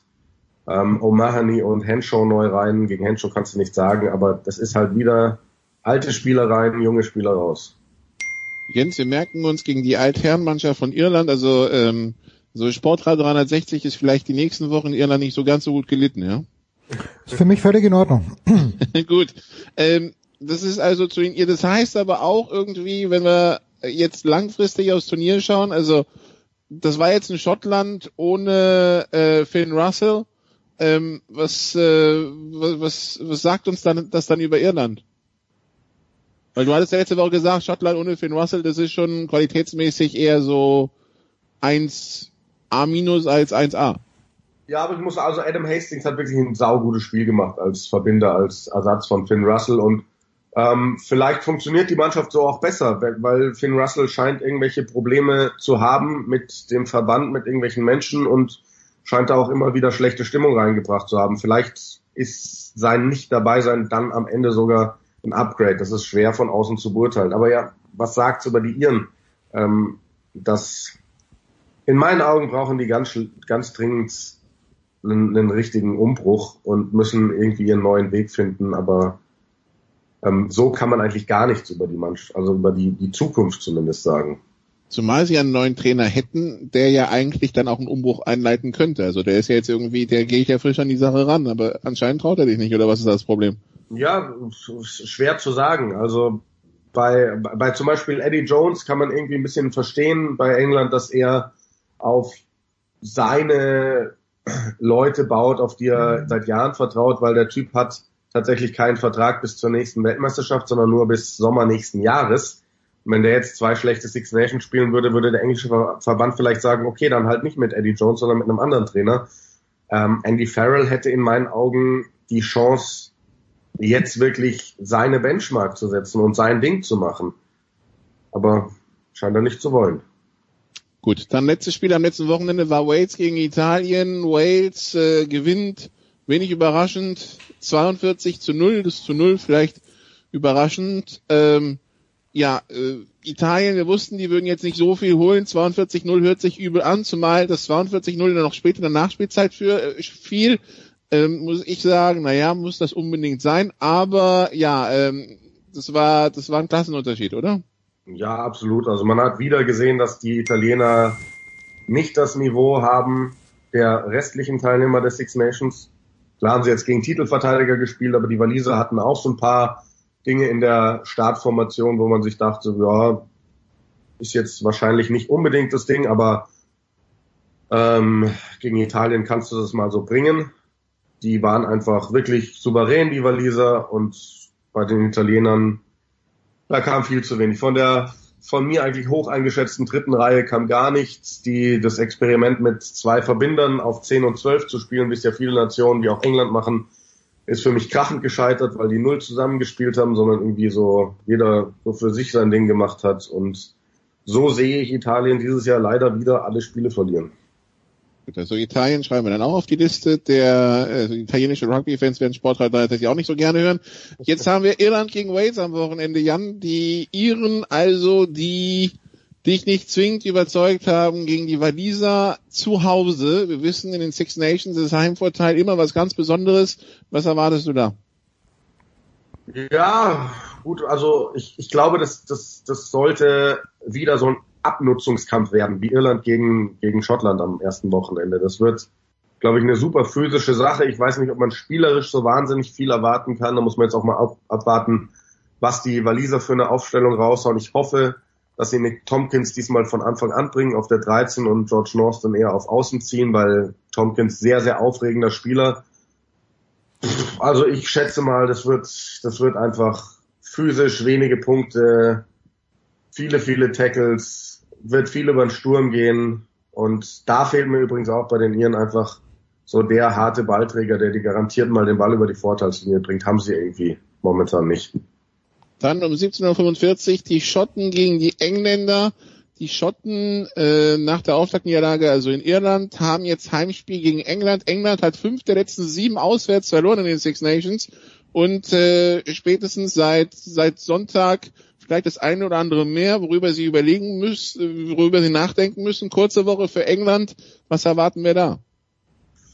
Ähm, ja, das ist ganz spannend, weil ich glaube, wenn Schottland ähnlich auftritt wie gegen Irland, dann können die zu Hause die Engländer wirklich schlagen. Und bei denen ist wirklich die Frage, was macht Eddie Jones mit der Aufstellung und ähm, wie sieht die Form aus? Also sie brauchen einen Owen Farrell, der zumindest solide spielt und nicht so viele Fehler macht.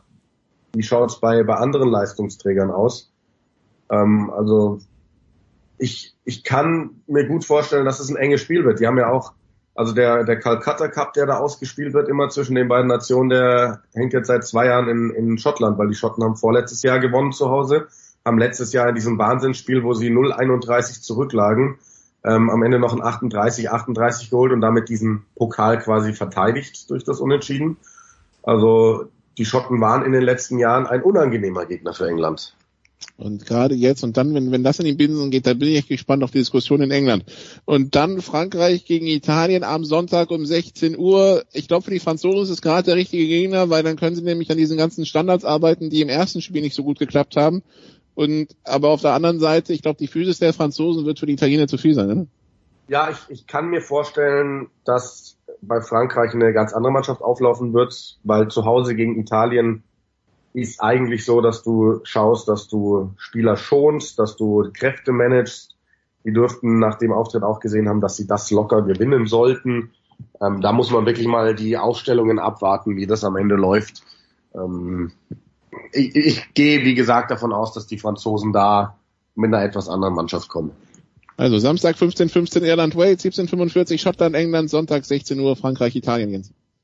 ist alles programmiert. Wenn ich nicht gerade umziehen würde, würde ich keine Minute versäumen. So werde ich vielleicht auf Jan für zwei, drei Minuten verzichten müssen am Samstagnachmittag oder Sonntagnachmittag. Jedenfalls, liebe Freunde, ähm, ich bin, bin fast angefixt schon, fast, wie gesagt, der Umzug in meinem Hinterkopf. Ich danke dir ganz, ganz herzlich, Jan.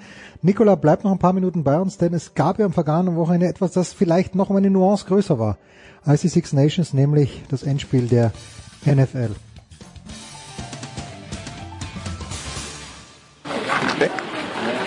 Hallo, hier ist Thomas Müller und Sie hören Sportradio 360. Dankeschön.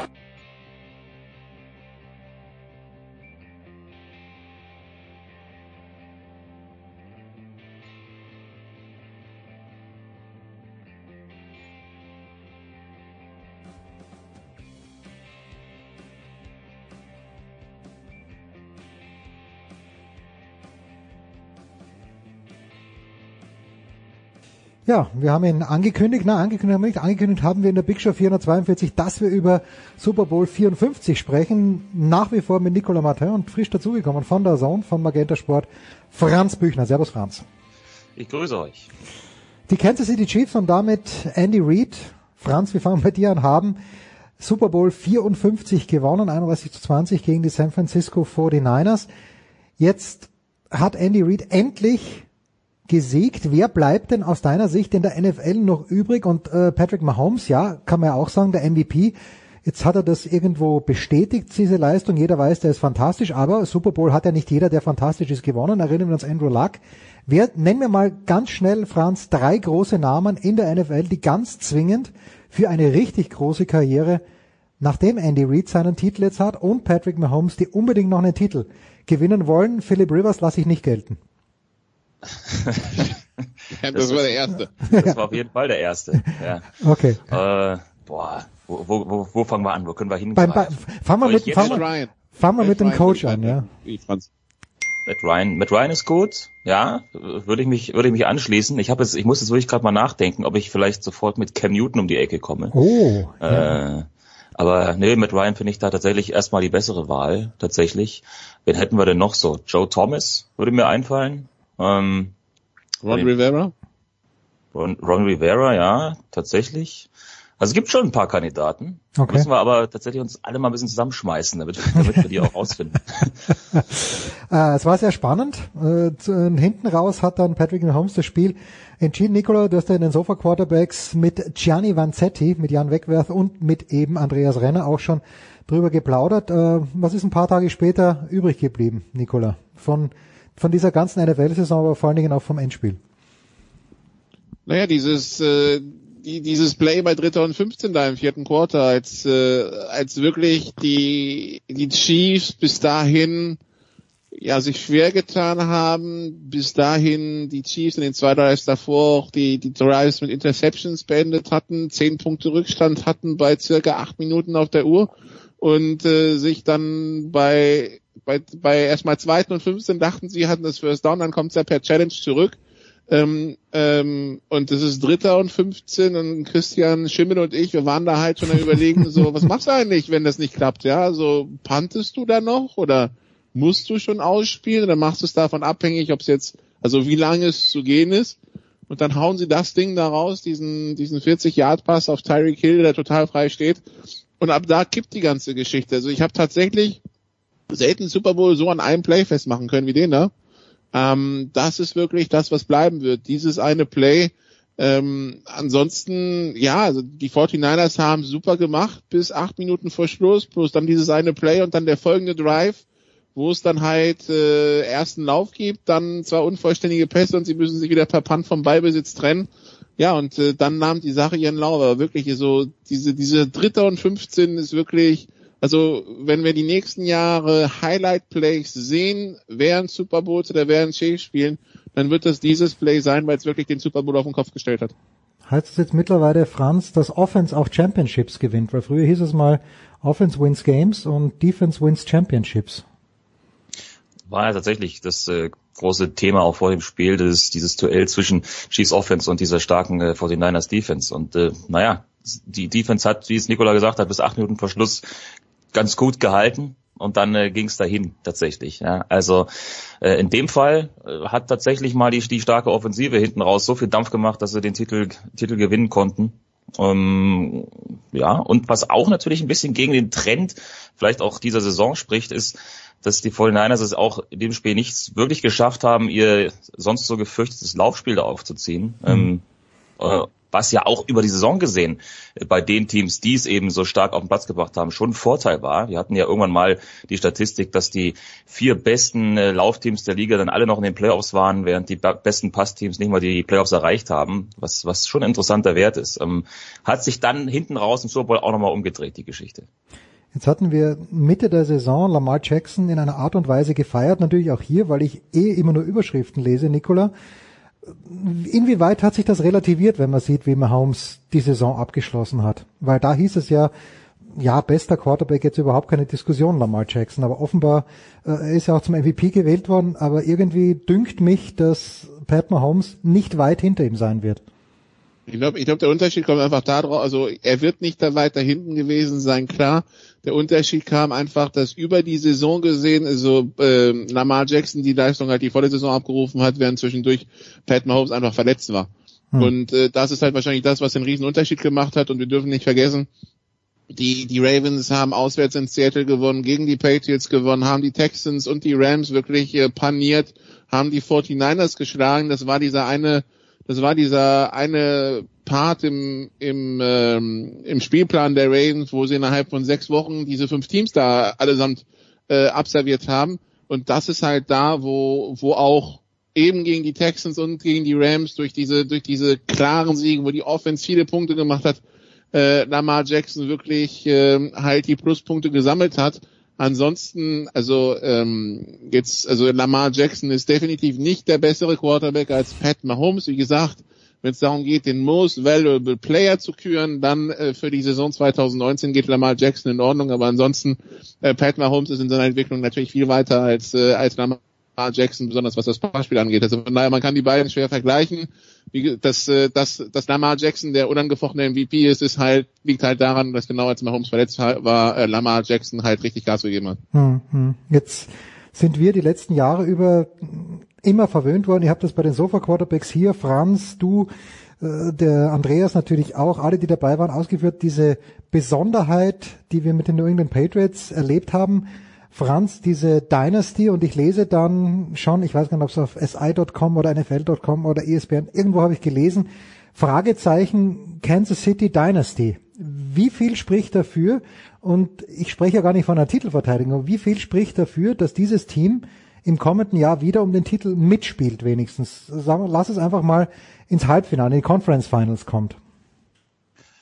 Also ich denke, da spricht schon eine ganze Menge dafür, einfach weil sie ja auch in der letzten Saison schon äh, fast den Super Bowl erreicht hätten. Jetzt haben sie diesen nächsten Schritt gemacht und ihn auch noch gewonnen.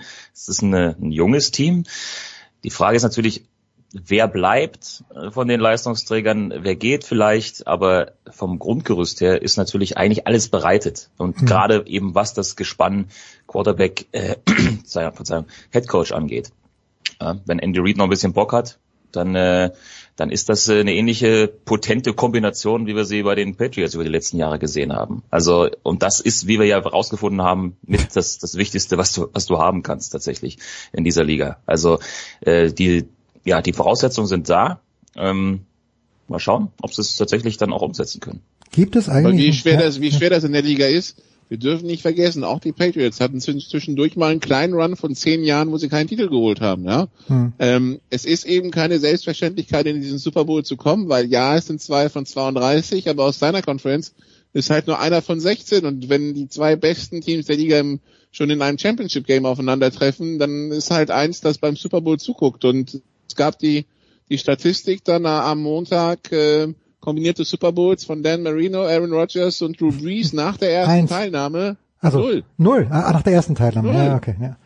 Ähm, nach der ersten Teilnahme. Und also weder keiner von den dreien hat es nochmal ins Super Bowl geschafft, obwohl alle drei die Möglichkeiten hatten und alle drei Teams geführt haben, auch im Laufe ihrer der, der Saisons danach, die wirklich das Potenzial hatten, in diesen Super Bowl zu kommen. Nur nur daran sieht man halt, es ist eben nicht selbstverständlich, weil halt alles passen muss zum Zeitpunkt X und deshalb so davon, also von Dynasties würde ich immer nur reden, wenn tatsächlich die Titel mal gesammelt sind, ja, immer dann sofort starten zu wollen mit Dynasties halte ich für schwierig, weil also dafür ist, ist Football zu, zu volatil, ja, du hast so viele Spieler auf dem Platz auf beiden Seiten, wo sich, wenn sich einer verletzt, kann schon das Entscheidende zusammenbrechen, also von daher immer, immer ruhig mit den Pferden, ne, Jens. Ja, Moment, jetzt hast du jetzt, habe ich dich richtig verstanden, aber Breeze hat ja eine gewonnen und Rogers auch. Nach der ersten waren sie bei null. Marino ja, hat keine ersten, gewonnen. Sie waren ja. einmal drin und dann nie mehr bisher. Also Marino, Marino wird sich das wahrscheinlich nicht mehr ändern, ja. aber Rogers und Breeze, äh, nee. Was Aaron Rodgers hat noch keinen Super Bowl gewonnen? Der hat einen gewonnen, aber war nicht mehr drin danach. Ach so, ja, okay, dann, ja, okay, alles klar. Der ja, spielt ja. seit zehn Jahren, seit zehn Jahren auf Top-Niveau, aber die Packers haben es seitdem nicht mehr in den Super Bowl Okay, das war's. Okay, okay, danach. Alles mhm. klar. Okay, ich, ich, ich, ich strecke meine Waffen fast. Gibt es denn, hat irgendjemand gesehen, dieses Bild von diesem größten vorstellbaren Cheeseburger, den Andy Reid essen wollte? Aber Andy Reid dünkt mich nicht als jemand, als jemand, der sowas auf Instagram postet. Gab's da irgendwas? Weil das war, glaube ich, das, was er gesagt hat, oder? Er wird den größten vorstellbaren Cheeseburger essen. Also ich habe nur gehört, er hat bis drei Uhr morgens wild gefeiert zu irgendwie Florida und keine Ahnung welchen Musiken. Und dann hat er gesagt, er hat die Nacht nicht mit dem, mit, nicht mit dem Pokal verbracht, sondern mit seiner Frau. Franz, das sollten wir uns alle zu Herzen ja. nehmen. Und spätestens da war auch der Punkt erreicht, wo ich gar nicht mehr Details wissen wollte. doch, doch. Großes Kopfkino. Franz, was, was wissen wir über den Verlierer im kommenden Jahr? Und Andreas Renner war ja vorhin im Fußballteil dabei, aber jetzt äh, hört er wahrscheinlich nur ergriffen zu. Und wir wissen ja, der Andreas gibt selten seine Präferenzen bekannt, aber wir wissen, dass sein Herz doch für die 49ers schlägt. Was hält die Zukunft für die 49ers bereit? Viel Positives, würde ich sagen. Also, dass dieses Team, ähnlich wie Kansas City, ja sehr, sehr jung ist, ist natürlich da ein großer Vorteil. Es ist gut zusammengestellt worden jetzt über die letzten Jahre und äh, dass jetzt schon so schnell, muss man ja sagen, dann doch dieser, dieser Erfolg sich eingestellt hat mit dem Super Bowl, mit einer überragend starken regulären Saison. Das ist, das lässt natürlich äh, viel hoffen für, für alle, die es mit den 49ers halten in den, in den kommenden Jahren. Also gerade eben was die, was die Defense angeht, über die Front Four haben wir ja sicherlich dann auch im Laufe der Saison schon ausführlich gesprochen, aber das ist ein Gerüst, das ist schon einzigartig momentan in der Liga mit äh, Garoppolo hat man einen guten bis sehr guten Quarterback, äh, der tatsächlich dazu imstande ist, so ein Team auch in den Super Bowl zu führen, wie wir es wie wir's jetzt gesehen haben. Also die Mischung passt und ähm, ähnlich wie für die Chiefs gilt da eben auch, mal schauen, was sie daraus machen, aber alle Voraussetzungen sind da, dass das auch in den nächsten Jahren wieder sehr weit gehen kann. Wo ich habe David Ortiz gesehen übrigens. Äh, der war auch in dieser Radio Row und da war er bei Dan Lebertard und bei Stugatz, also eine, den einen Podcast, den ich mir ab und zu anhöre. Und da, Nicola, hat David Ortiz, der alte Bostonian, vollgepumpt, immer noch mit Steroiden wahrscheinlich, gesagt, dass Tom Brady ganz sicher bei den New England Patriots unterschreiben wird. Bist du dir auch so sicher, lieber Nikola? Ich denke schon. Also, wenn man so hört, was die Alternativen sind, ich kann mir nicht vorstellen, dass er nach Las Vegas geht oder zu den Chargers. Ähm, und ich meine, also ich meine, der spielt ja gerade Spielchen in den Medien, also dieses sein Instagram-Foto da in Schwarz-Weiß während der Super Bowl-Woche und dann der jetzt schwarz-weiße dazu passende Werbeclip, wo er dann ganz am Ende von diesem von diesem Werbedings für, für einen TV-Anbieter sagt, I'm not, I'm not going anywhere, hat das Ganze natürlich wieder befeuert. Hm. Ähm, angeblich hat ihm der, der Owner äh, so gefühlt, hört sich das an, als würde er dem Check geben, wo, wo Tom Brady die Zahl eintragen kann. Irgendwie 30 Millionen oder so. Äh, also ich meine, wenn es funktioniert, wenn die sich alle verstehen, warum sollte er da weggehen? Ja, dann, dann finden sie halt eine Lösung. Ich glaube, Tom Brady wird sagen, dann hätte ich aber gern ein paar mehr, paar mehr Waffen. Ja, also irgendwie auf Receiver muss ich was tun, weil das war dies ja nichts. Ähm, aber es hat auch die 20 Jahr, letzten Jahre geklappt, also äh, weil und weil alle sowohl Belichick als auch Brady wissen, die Möglichkeiten, Titel zu holen, sind für beide irgendwie doch in der Zeit ein bisschen limitiert. Also Tom Brady hat vielleicht noch eine Trainerkarriere vor sich, wenn er, wenn er will. Aber bei Belichick irgendwann wird, äh, wird dann doch der, die Zeit ablaufen. Von daher, also ich kann mir Tom Brady auch nicht in einem anderen Trikot vorstellen als von dem der Patriots. Also von deshalb würde ich sagen Patriots. Hm. Franz, welches Team und wir haben ja das zum Beispiel in Major League Baseball gesehen, dass die Yankees mal 2,50 Euro auf den Tisch gelegt haben und mit Garrett Cole sicherlich den besten Spieler geholt haben. Die Dodgers haben jetzt gerade für Mookie Betts getradet. Der Heiko Older weint ein kleines bisschen in Boston. Und Axel, Axel, ganz Ja, Axel, Axel weint noch mehr, das ist natürlich klar, ja. Äh, aber Franz, welches Team wird denn in der NFL, von we welchem Team wird erwartet, dass es den größten Splash veranstaltet in der Offseason? Puh, Wo? Also ich, ich guck's gerade mal so ein bisschen durch, äh, ob ich da irgendwo was, irgendwo was finde. Oder anders also, gefragt, wie könnte dieser Splash denn aussehen, abgesehen davon, dass jemand Brady signed, wenn der nicht in, ist irgendjemand auf dem Markt, der wirklich ein Difference Maker ist?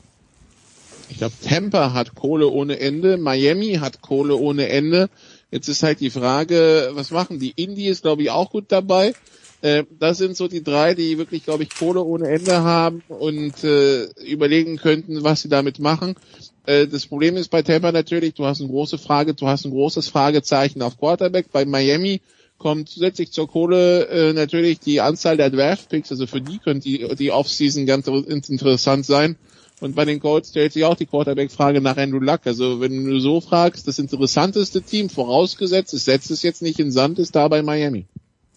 Tja, die würden es auch wieder mal verdienen, nicht nur als Host dort zu sein und nicht nur zuzusehen, wie Ryan Tannehill plötzlich mit Tennessee knapp davor ist, in Super Bowl einzuziehen, sondern vielleicht auch selbst mal wieder eine Rolle zu spielen in der AFC East. Jetzt habe ich noch eine fachfremde Frage für den Franz, aber wir sprechen selten, aber doch ja hier über die DEL und ich weiß noch zu Beginn ungefähr nach fünf Wochen vielleicht haben Jan, Franz und ich, ich habe wieder wie immer unwissend gefragt, aber konnte immerhin die Tabelle auswendig. Was ist passiert mit München, Franz? Denn München ist in Deep Shit, wie wir Münchner sagen. Boah, naja, also Deep Shit, wenn für dich Deep Shit Platz eins in der Tabelle ja, ist. aber, aber der ganze Vorsprung ist weg. Ich, es sind panische Pressemeldungen, die mir der Emanuel Hugel da jede Woche schickt. Äh, also gerade noch gewonnen. Probleme, die man in Köln gerne hätte. äh, ja, das ist der wahr. Vorsprung, der Vorsprung aktuell sind sechs Punkte. Ja, das, also, ist nichts. Das, also, das ist also nichts. Zwei ganze Siege bei noch, bei noch neun Spielen, die ausstehen. Äh, ich glaube, die sind äh, gar nicht in so, in so, in so deepen Shit, wie man, wie man das vielleicht denken möchte. Da haben wir jetzt auch ihr letztes Spiel gewonnen. Äh, in Köln, ja, nach 0 zu 1 Rückstand haben sie das Ganze noch gedreht. Es ist natürlich so, dass nach diesem unfassbaren Start, den sie hingelegt haben, haben wir einen neuen Startrekord aufgestellt in der deutschen Eishockey-Liga. Ich habe jetzt natürlich schon wieder vergessen, wie viele Siege es tatsächlich genau waren, aber es waren unfassbar viele nacheinander. Ja. Dass man dann irgendwann mal wieder auf, ich sage jetzt mal, Normalmaß, und das ist für Münchner immer noch sehr, sehr groß, zurückschrumpft. Ähm, versteht sich von selbst. Nur ist natürlich da jetzt vielleicht das, was in deinen Augen so die Panikmache ist, äh, die Tatsache, dass die Playoffs jetzt nicht mehr allzu weit weg sind hm. und dass du natürlich jetzt in dieser Phase äh, nicht auf Durchschnitt spielen möchtest. Also so eine 50-50 Bilanz wie in den letzten Wochen bietet sich da eben nicht unbedingt an, wenn man dann auch äh, in den Playoffs wieder weit kommen will. Nur würde ich mir da im äh, Sinne oder im Falle von München gar nicht so viel Sorgen machen weil Puh, Glück, das Team ja. ist weiterhin, ist weiterhin sehr, sehr tief besetzt. Die einzige, die einzige Geschichte tatsächlich, die ich sehe, die ihn so ein bisschen in die Suppe spucken könnte, ist eben auf der Torhüterposition, diese mhm. Unklarheiten da momentan mit den Verletzungen, die sie da jetzt immer wieder haben mit äh, Austin Birken. Denn wenn Austin Birken nicht fit ist, glaube ich, dann haben sie da wirklich ein Problem. Ähm, auch wenn das ein dritter Goalie wie Daniel Fiesinger wirklich ordentlich macht, ja, ähm, es war jetzt für den auch durchaus nicht so erwartbar gewesen vor der Saison, dass er jetzt so viel spielen kann. Aber ist natürlich auch klar, dass du in den Playoffs dann lieber mit einem Danny Austenbirken spielen würdest als äh, mit einem Fiesinger. Ähm, so, solche Geschichten könnten ihn tatsächlich am Ende noch äh, die, die Suppe versalzen. Ich bin gespannt. War, muss ich leider zu meiner Schande gestehen, kein einziges Mal drüben in der Olympiahalle.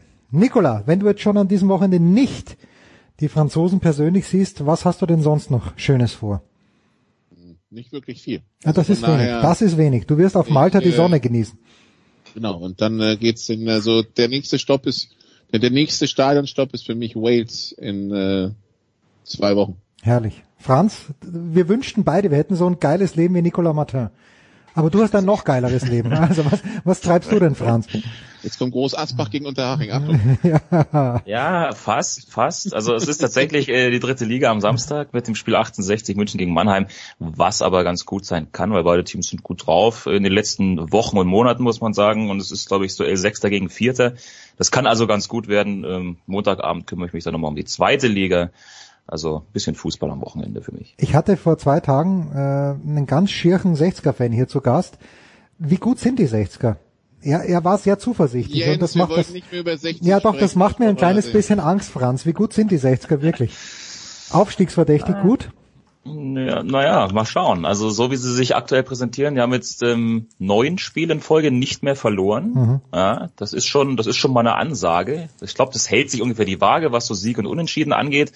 Letztes Wochenende gab es ein 2 zu 2 in Zwickau, aber sie sind momentan nur sechs Punkte hinter Rang 3 in der dritten Liga. Ja, also da ist schon noch was drin, sage ich jetzt mal, in dieser Saison, wenn sie denn tatsächlich in der Form weiterspielen. Und im Prinzip ist das tatsächlich seit ja, so ein bisschen, also kurz bevor der Trainerwechsel stattgefunden hat, haben sie eigentlich angefangen, diese gute Phase zu spielen. Aber ähm, dass das mit dem neuen Coach Michael Kölner jetzt gleich so weiter transportiert werden konnte, der da auch in den Derbys gegen Bayern 2 mit dem Unentschieden und gegen Haching mit dem Sieg da eingestiegen ist, ich glaube, das äh, hat ihnen sehr gut getan, dieser Mannschaft, die sich jetzt auch im Winter nicht weiter verändert hat. Also ähm, da hat sich was getan. Sie sind auf jeden Fall in der Position jetzt weiter oben in der Tabelle, wo sie sich natürlich ein bisschen auch, äh, ich glaube, selber sehen und momentan spielen sie halt mit viel Selbstvertrauen. Mal schauen, was noch passiert. Und das war's, der 60er Talk 2020, abgeschlossen bereits am 7., nein, 6. Februar diesen Jahres. Danke dir, Franz. Danke, Nicola. Wir machen eine kurze Pause, dann geht's weiter in der Big Show 442.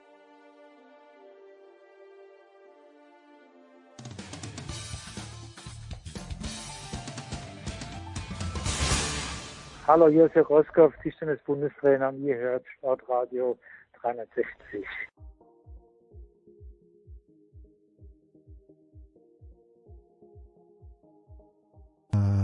It is with a heavy heart. Wir machen weiter in der Big Show 442 und wir tun dies zum alpinen Skisport. Zum einen hat er am Wochenende kritisch begleitet, aber trotzdem wohlwollend, möchte ich sagen, den Heimsieg von Thomas Dresen in Garmisch. Das ist Johannes Knut von der Süddeutschen Zeitung. Servus Johannes. Servus. Und dann äh, with a heavy heart, sage ich ja. Wir nicht, weil wir wir freuen uns immer auf den Ernsthaus Leitner, Ernst, aber es gibt einen traurigen Anlass, wegen dem wir auch wegen dir sprechen. Servus erstmal, grüß dich Ernst. wieder mal dabei sein Ernst, wir haben vor zwei Wochen oder vor drei Wochen nach diesem Slalom in Flachau gesprochen. Du hast Michaela Schiffrin in den Arm genommen. Damals eigentlich eine komplette Banalität. Sie hat nicht gewonnen. Äh, jetzt ist ihr Papa gestorben vor drei Tagen oder vor zwei Tagen. Was macht das mit der Michaela? Ich kenne sie überhaupt nicht. Du kennst sie einigermaßen gut. Was, was tut das mit ihr? Also ich glaube, wir haben sie in den letzten Jahren als äh, doch sehr sensible und auch ein bisschen zerbrechliche Person kennengelernt, so stabil sie am Ski steht, so ähm, unsicher sie manchmal auch abseits der Strecke gewirkt. Und sie hat ja bei diesem äh, Interview im Flachau, wo es wirklich um eine Verbalie gegangen ist, nämlich um ein nicht gewonnenes Rennen, auch von sich selbst gesagt, ich bin nicht die selbstsicherste Person, äh, ich bin nicht das, für das ihr mich immer haltet. Und ich glaube, dass gerade einen Menschen wie die Michaela so ein äh, tragischer und unerwarteter Todesfall des Vaters dann besonders trifft. Also das ähm, kann ich mir schon vorstellen, dass sie das extrem nahe geht, dass sie das sehr, sehr aus der Bahn wirft. Und ähm, bin gespannt, ob wir sie heuer überhaupt noch einmal, aber das haben wir schon wieder bei den sekundären Dingen, ob wir sie mhm. heuer überhaupt noch einmal im Skiweltcup zurückempfangen können. Ja, Johannes, nur die Fakten. Ich glaube, es gab einen Unfall und an den Folgen dieses Unfalls ist der Vater verstorben. Erste Frage, zweite gleich anschließend. Die Mutter war dauernd im Bild. Welche Rolle hat aus deiner Sicht der Vater gespielt in der Karriere? Ja, also zu den Fakten weiß ich jetzt auch nicht viel mehr, dass es einen Unfall gab und äh, er dann ins Krankenhaus eingeliefert wurde und dann wohl recht bald gestorben ist. Aber das ist jetzt ja auch, äh, denke ich, sekundär. Der, äh, der, der Hauptpunkt ist, dass er da jetzt äh, doch sehr unerwartet rausgerissen wurde. Das, das kann man natürlich ähm, überhaupt nicht ähm, ermessen, was es bedeutet und lässt natürlich auch alles andere Weltcup-Punkte, gewonnene Slaloms oder irgendein blödes Training natürlich ganz schnell sehr klein erscheinen. Ähm, ja, die, die Eileen war natürlich immer sehr präsent, auch so ein bisschen als, als familiäre Begleitung äh, während dieser, äh, während dieses Welt, während dieser Weltcups. Man darf ja nicht vergessen, Michaela ist, glaube ich, die, die war nicht mal 16, als sie angefangen hat da äh, in, in Spindlermühle. Also ähm, das war immer das Ziel der Familie, dass sie gesagt haben, wir brauchen jemanden, der sie begleitet, weil im Weltcup, ähm, da bist du einfach als, als Teenager, das ist, das ist zu groß und das war ja auch, hat sie auch immer gesagt, ihre größte Stärke, dass ihre Mutter da war, nicht nur als Skilehrerin, als Skipraktikerin, die ihr die auch wahnsinnig großen Einfluss hatte auf, äh, auf ihre Grundausbildung, auf ihre technische Grundausbildung in früher Kindheit, sondern auch einfach als Teil, als Stück Heimat, als Stück Familie, der immer in diesem äh, langen, in diesen sehr langen, dunklen äh, Weltcup-Monaten ähm, äh, mit dabei ist. Und der Vater war immer so ein bisschen im Hintergrund. Ähm, er hat allerdings, ich glaube, das, das hat er mal in irgendeinem Interview gesagt, er war immer so ein bisschen der, sag ich mal, der Theoretiker in Anführungszeichen, also dass er äh, trainingsmethodisch, dass, dass er so ein bisschen die im Hintergrund die Fäden gesponnen hat, auch so ein bisschen als Ruhepol, denke ich mal. Es gibt ja auch leider eine nicht ganz so rühmliche Geschichte, dass er auch mal ganz tief in den 80ern, glaube ich, mal beim im Blutdoping-Skandal der amerikanischen äh, Langläufer Kombinierer verwickelt war. Da mhm. hat er dann immer gesagt, dass war ein wahnendes, äh, war ein blödes, äh, riesiger Fehler und ich, ich wollte bei der Erziehung meiner Kinder damit quasi verwirklichen, dass es auch anders geht. Und ähm, ja, das ist schon, ähm, ist, ist, das, das können wir, glaube ich, alles nicht sehen wir nicht so von außen, aber im Hintergrund hatte der sicherlich einen genauso großen Anteil äh, wie, ähm, wie die Mutter. Hm, Ernst, gibt's da vergleichbare Beispiele mit dieser familiären Anbindung? Also ich weiß nicht, ob der Hati Weirater bei der Tina Weirater so nahe dran ist. Dran ist. Äh, kennst du irgendjemand, wo dieser dieses familiäre Geflecht auch so wahnsinnig eng ist wie bei den Schifrens? Ja, da gibt schon einige Beispiele. Marcel Hirscher mit seinem Vater, Henrik Christoffersen mit seinem Vater. Aber ich glaube, dass es bei den Skifriends was ganz was Spezielles war, weil sie eben äh, über viele Monate im Jahr weit weg von zu Hause war. Und äh, die Mutter war ja nicht nur die Skitrainerin, sondern sie hatte dann auch in den ersten Jahren die schulische Ausbildung mehr oder weniger übernommen von der Michaela Schifrin, weil die ist ja sehr, sehr jung nach Europa gekommen, hat die Schule in Amerika nicht fertig machen können und sie hat ja Unterricht gegeben im, im wahrsten Sinne des Wortes in allen möglichen Schulfächern. Also sie waren schon sehr, sehr äh, eng aneinander geschweißt in den frühen Jahren und sind es ja nach wie vor. Und der Vater hat dann äh, vor allem immer über die Weihnachtsfeiertage ist er nach Europa gekommen, haben sie dann miteinander gefeiert, einmal dort, einmal da, oft in Südtirol. Und äh, das hat ein sehr, sehr harmonisches Bild in irgendeiner Art und Weise abgegeben. Also ja, und die Michaela, wenn ich wenn ich jetzt äh, richtig am Radar habe, es ist ja erst äh, vor kurzem ihre Großmutter auch verstorben. Mhm. Also das ist mehr ein, ein, ein doppelter Schicksalsschlag, der sie da äh, jetzt äh, ziemlich schwer getroffen hat.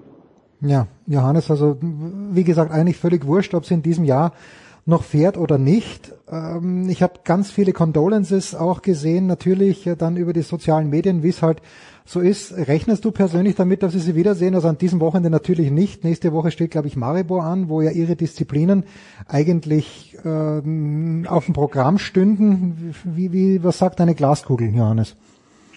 Puh, das ist, ähm, also ich bin da auch eher bei, beim Ernst, dass, dass ich da, glaube ich, Zweifel habe, ob das überhaupt die, die Saison nochmal passiert. Es ist, ist jetzt auch gar nicht mehr, na gut, wir haben jetzt doch noch einen großen Teil des Februars und Mitte März, also es ist schon noch einiges, aber ähm, es ist, es ist, glaube ich, brutal schwer zu sagen, weil wie, wie willst du auf so ein sowas Unerwartetes kann man, glaube ich, jetzt keine, keine irgendwie Reaktionen oder keine, keine ähm, Erwartungen projizieren. Das ist nicht wie beim Skirennen, dass man sagt, okay, so lief das Training, so liefen die letzten Rennen. Deswegen kann man jetzt sagen, das wird sie so und so machen. Ich, ich könnte mir schon vorstellen, dass sie irgendwann sagt, okay, weil Skifahren so ein unfassbar großer Teil immer unseres Familienunternehmens und unseres Betriebs, sage ich jetzt mal, war, dass, dass es auch in seinem Sinne wäre, dass ich möglichst bald zurückkehre, aber ob sie das dann wirklich so schafft, das, das ist, glaube ich, völlig, ähm, weiß ich nicht. Ich, also ich glaube schon, dass sie sich da die, die alle Zeit nimmt, die sie braucht. Hm. Und äh, wie, wie lang das ist, kann ich nicht sagen. Wir schauen noch mal ganz kurz ernst zehn Tage zurück. Du bist ja normalerweise mit den Frauen unterwegs den ganzen Winter und dieses eine Wochenende warst du auch in diesem Jahr in Kitzbühel und ich habe aber nach Ansicht der TV-Bilder in Bansko und nach Ansicht der TV-Bilder in Kitzbühel habe ich unserem lieben Freund Marc Girardelli geschrieben, Ernst, dass die Abfahrt in Bansko schwieriger äh, zu sein scheint als jene in Kitzbühel. Was hast du denn aus Bansko vernommen, Ernst? Für mich ist die Abfahrt in Bansko nicht mehr, nicht weniger als Etikettenschwindel. Das ist keine Abfahrt. Also das äh, hat dann schon sehr, sehr Super-G-ähnliche Züge okay, gehabt gut. und war dann für meinen Geschmack auch für einen Fast schon Riesenslalom. Ja, sehr aus der Richtung gesetzt. Also bitte, äh, äh, kurzum, der Hang taugt nicht für eine Abfahrt für die Frauen. Und äh, warum man das dann immer wieder probiert, ich weiß es nicht. Es hat halt dann zur, zur, zur Konsequenz, dass einige wirklich gut aussehen, aber viele sehr, sehr schlecht aussehen. Und das äh, ist in der Geschichte der Bansko-Rennen immer wieder zu verfolgen, dass du dann zwei, drei, vier Mädels vorne weg hast, die das technisch auch sehr, sehr sauber fahren. Das ist ja kein äh, das Resultat in Bansko war ja auch dann wenig überraschend wer da dann vorne steht, aber dass dann hinten raus, wenn du dann den Schwung nicht zufahren kannst und wenn das technische Vermögen der dann nicht ganz auf dem höchsten Niveau ist, dann schaut das auch äh, phasenweise relativ plump aus. Also ich, ich weiß es nicht, warum man dort immer wieder nicht von der Idee abrückt, eine, eine Abfahrt zu machen. Ja, also das, das meinte ich mit schwieriger. Es hat so viele Frauen gegeben, die ja, die es einfach nicht gepackt haben. Die waren ab dem dritten Schwung zu spät dran und sind dann nicht mehr in den Rhythmus reingekommen. Äh, einen guten Rhythmus, und jetzt machen wir einen ganz, ganz harten Cut, einen guten Rhythmus. Johannes hat am vergangenen Wochenende Thomas Dresen gehabt. Böse Zunge behaupten, die Nummer eins war kein Nachteil, aber du warst vor Ort und ich bin keine böse Zunge. Das Wochenende in Garmisch, äh, alles in allem ein Erfolg trotz widriger Umstände. Ja, das, äh, also die Piste hat dann doch, glaube ich, ganz, ganz schön gut gehalten. Wenn man jetzt mal überlegt, was die da im Vorfeld alles rausschaffen mussten, Neuschnee, dann Regen, dann warme Temperaturen. Also dafür haben sie es eh wirklich sehr, sehr beachtlich hingekriegt. Kanda hat natürlich den Vorteil, dass sie im Schatten liegt, komplett. Aber also das war schon, schon eine Leistung, dass diese Rennen überhaupt zwei Rennen stattgefunden haben. Das hätten, äh, da, da hätte man gute äh, Wettgewinne rausgetragen, wenn man darauf gewettet hätte vor dem Wochenende. Das, das hätten nicht viele gedacht. Naja, und Thomas Dresen, das ist natürlich, was mich immer wieder beeindruckt, ist dieser Lernfortschritt, weil in Kitzbühel war wirklich wie er ja auch dann gesagt hat, war sehr angespannt, sehr verkrampft, auch in, im Gespräch jetzt nicht wirklich so wahnsinnig äh, locker, wie man ihn oft kennt. Mhm. Und das war in Garmisch völlig anders. Das hat man schon am Donnerstag, äh, nee, am Freitag im Training gemerkt. Der war einfach, hat, auf jede, hat sich für jeden Zeit genommen nach dem Training, war völlig relaxed und entsprechend, äh, er, ist, er sagt ja auch, er ist dann so ein Gefühlskifahrer, der muss so ein bisschen bis vom Start eine Gauti haben und dann lässt er den Ski auch schön rund laufen und dann auch zu sagen, nachdem äh, ihm seine Trainer gesagt haben, du in, in Kitzbühel, da, da war es aber jetzt nicht ganz, da war es ein bisschen vielleicht zu vorsichtig mit deiner Materialwahl und überhaupt äh, hast du dich ein bisschen verkalkuliert und dann jetzt zu sagen, okay, ich nehme die Nummer eins, weil ich da eine ganz klare Linie habe, die kann ich auf der sauberen, unbefleckten Piste anlegen. Das ist mal, also das ist äh, ich glaube, das trauen sich nicht viele 26-Jährige, wahrscheinlich nicht mehr viele 36-Jährige, mhm. ähm, das, das so durchzuziehen. Und ja, es ist, es ist immer noch, äh, man glaubt es kaum, aber es sind ja für ihn ist ja immer noch eine, er ist immer noch ein Lernender in vielerlei Hinsicht. Und aber wie schnell er lernt, das ist dann doch mal wieder beeindruckend. Ja, also in Kitzbühel hat man ihn ganz hoch ganz weit oben auf der Rechnung. Ernst, du warst ja auch in Kitzbühel dabei. Ich habe die erste Frage ist, du hast glaube ich Ski aus dem Jahr 1937 oder äh, Ausrüstung. War es 1937 jedenfalls sehr sehr alte Ausrüstung? Bist du mit dieser Ausrüstung auch wirklich auf die Piste gegangen? Ich weiß, du bist ein exzellenter Skifahrer.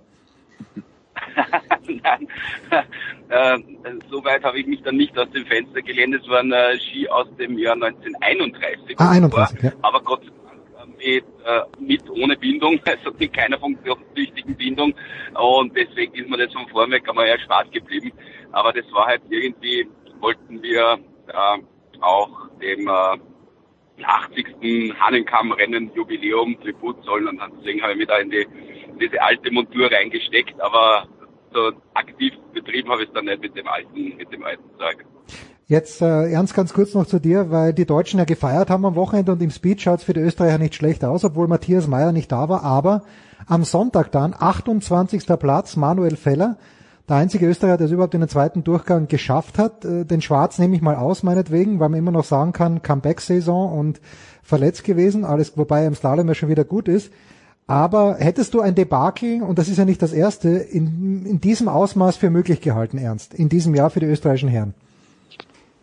Na, das ist schon sehr, sehr schlimm, muss man sagen, was sich speziell im äh, Riesendorlauf abspielt. Beim Slalom sehen ist es nicht ganz so dramatisch, weil äh, das, da, da ist äh, Ausfall und eine, eine gute Platzierung extrem eng beisammen. Aber im Riesendorlauf siehst du, dass da die gesamte österreichische Mannschaft extrem weit weg ist von dem, was momentan angesagt ist. Und ich komme jetzt gerade äh, von einer Pressekonferenz mit dem ÖSV-Präsident Peter Schröcksnall. Da gibt es eine Initiative, ein Konzept wurde vorgestellt unter dem äh, Titel Optimal Sports.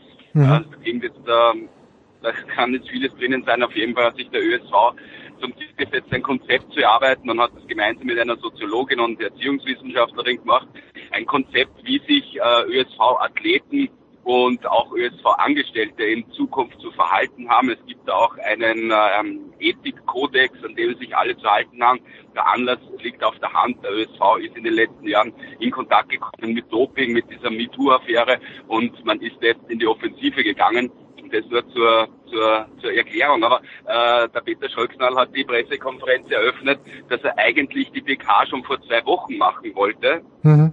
Aber da ging es nicht, weil er ein gesundheitliches Problem hatte. Da musste die PK verschoben werden. Und er hat gesagt, vor zwei Wochen wäre es mal lieber gewesen, denn da sind die Mädels recht ordentlich gefahren. Jetzt haben die Burschen eine Watschen gekriegt, jetzt wollen sie mich da hersetzen. Er ist Gott sei Dank dann, oder für ihn Gott sei Dank, nicht mit Fragen zu der Riesendorlauf-Schlappe konfrontiert worden, aber schon dass äh, die Causa Prima beim ÖSV, dass da äh, irgendwas ganz, ganz massiv daneben läuft. Ich, ich weiß es nicht, ob es eine Parallele ist oder eine Zufälligkeit, dass sich aus die österreichischen Damen, wenn wir jetzt die Katharina Liensberger herausnehmen, die halbwegs gepflegt Riesendorlauf auch fahren kann. Aber ansonsten tut sich auch die gesamte Damenmannschaft schwer in der Kerndisziplin. Das ist nochmal der Riesendorlauf und von den Herren haben wir eh schon genug gehört. Also ob das ein, ein, ein essentielles Problem ist, dass da ähm, in der Grundschule was nicht passt, ich weiß es nicht, ob man das da heraus leiten kann. Ansonsten wäre es ein, ein, komischer Zufall, dass sich sowohl Damen als auch Herren im Riesendorf extrem schwer tun. Wobei man da, muss man sagen, die Steffi Brunner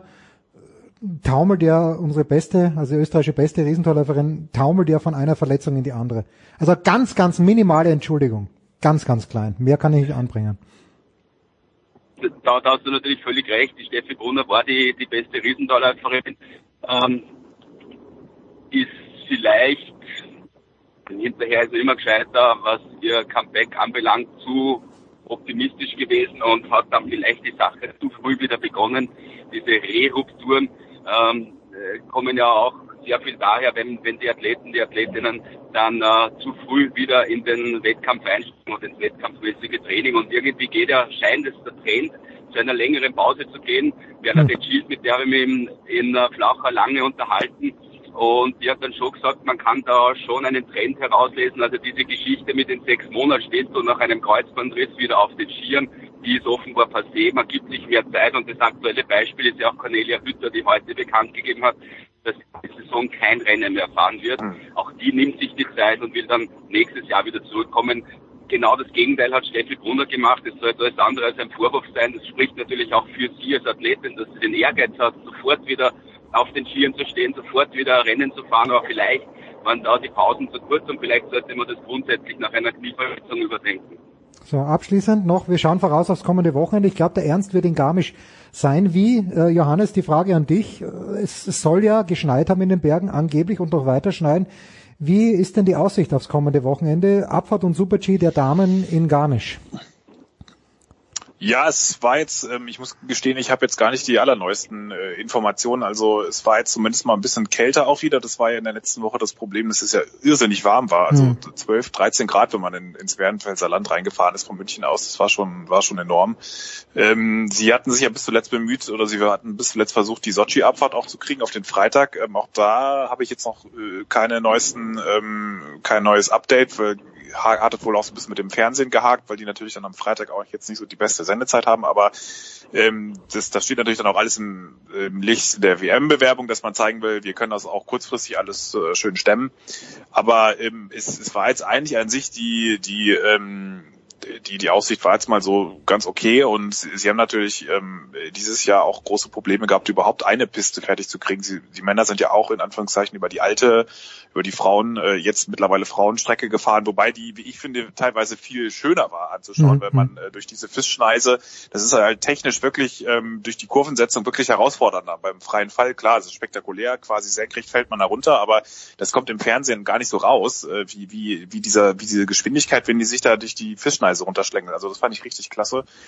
Aber ja, das ist, ähm, ist natürlich jetzt, ähm, so, soweit es aussieht, ähm, hatten sie ein bisschen bessere Prognosen. Ähm, Schnee weiß ich jetzt gar nicht und für die deutschen Läuferinnen vielleicht auch nicht ganz schlecht. Jetzt mal auf der vertraute Strecke war jetzt ja doch nicht ganz einfach. Kira Weidle ein bisschen angeschlagen, Viktoria Remsburg äh, mit Kritik an ihrem Trainingspensum ja. und auch einem nicht wirklich gelungenen Bansko-Wochenende, obwohl ihr das ja eigentlich als Technikexpertin auch nicht theoretisch nicht ganz schlecht liegt, aber da sieht man auch, wie schwer sie sich da getan hat, dass sie gerade nicht so richtig ähm, äh, da, da doch vieles nicht zusammenpasst und äh, also für die ist es, glaube ich, die freuen sich auch, dass sie jetzt da auf vertrautem Terrain sich ein bisschen ähm, austoben können. Schön. Ernst, und für dich wird es ein Auswärtsspiel geben. Du wirst natürlich in Garmisch dabei sein. Ernst, bist du noch bei uns? Er ist auf dem Weg schon. Ernst ist schon auf dem Weg. Äh, dann bedanke ich mich ganz herzlich äh, bei dir, Johannes, und beim Ernst fernmündlich quasi. Das war's mit dem Skisportteil. Kurze Pause in der Big Show 442, dann machen wir weiter.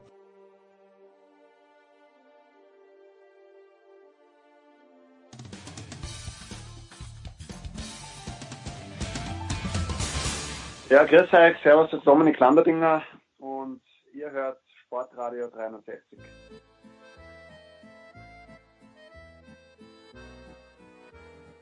Ja? Weiter geht's in der Big Show 441 mit einer mit einem Blumenstrauß an Themen, die wir selbst in dieser, man möchte sagen, motorsportfreien Zeit äh, gefunden haben. Aber nein, es ist nie motorsportfreie Zeit und wer wüsste das besser als Stefan The Voice Heinrich. Servus Stefan. Ja, grüße euch, servus. Was haben wir Aston Martin gefeiert vor einem Jahr?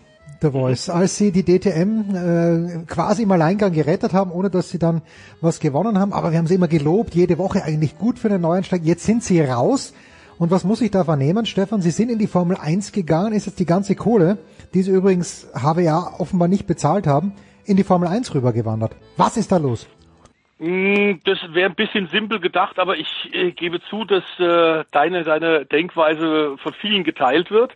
Äh, es sind aber andere Gelder. Also Aston Martin in der Tat, wir haben sie gelobt als dritte Säule, als entscheidende dritte Säule, die Gerhard Berger zur Rettung der DTM im letzten Jahr ja hinbekommen hat. Das ganz kurzfristig. Mit vier Autos war das Air Motorsport Team aus der Schweiz unter dem Namen mit den äh, DB Autos, also mit den Aston Martin Autos in Hockenheim 2019 am Start. Eine Riesenleistung. Unterstützt, wie du gesagt hast, von HWA, dem ehemaligen Einsatzteam von Mercedes. Ähm, und sie haben sie unter ominösen äh, Gründen jetzt zurückgezogen. Das R Motorsport Team, das da entscheidend ist. Aston Martin hat nur den Namen gegeben. Weder Geld ah, okay. noch technische Hilfe. Ähm, die haben nur erlaubt, dass man quasi die Silhouette ihres Straßensportwagens äh, des DB Aston Martin verwenden darf in der DTM. Das Geld hat A Motorsport selbst aufbringen müssen und sie hatten es offenbar nicht. Da sind wir letzte Woche schon bei Sportradio 360 bei dir drauf eingegangen, dass der Millionenverlust jetzt tatsächlich durch dieses Aston Martin Projekt in der DTM äh, bei HWA hängen geblieben ist und da wird es jetzt wohl fast einen Rechtsstreit geben, es sieht danach aus. Also inzwischen sind Anwälte damit beauftragt, denn HWA fordert Schadensersatz und das ist völlig zu Recht. Aber äh, der Vater von Lance Stroll, Lawrence Stroll, der mit Modemarken in Nordamerika und Kanada wahnsinnig viel Geld gemacht hat, Millionen und Abermillionen, der seinem Sohn ja sein Formel 1 Cockpit auch schon gekauft hat.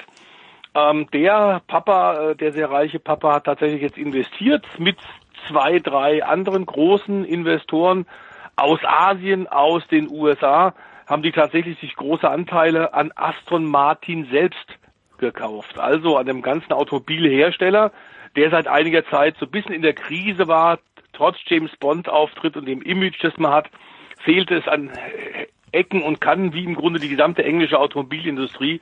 auch wegen dem Brexit natürlich äh, am Hungertuch nagt und im Grunde äh, kaum überleben kann.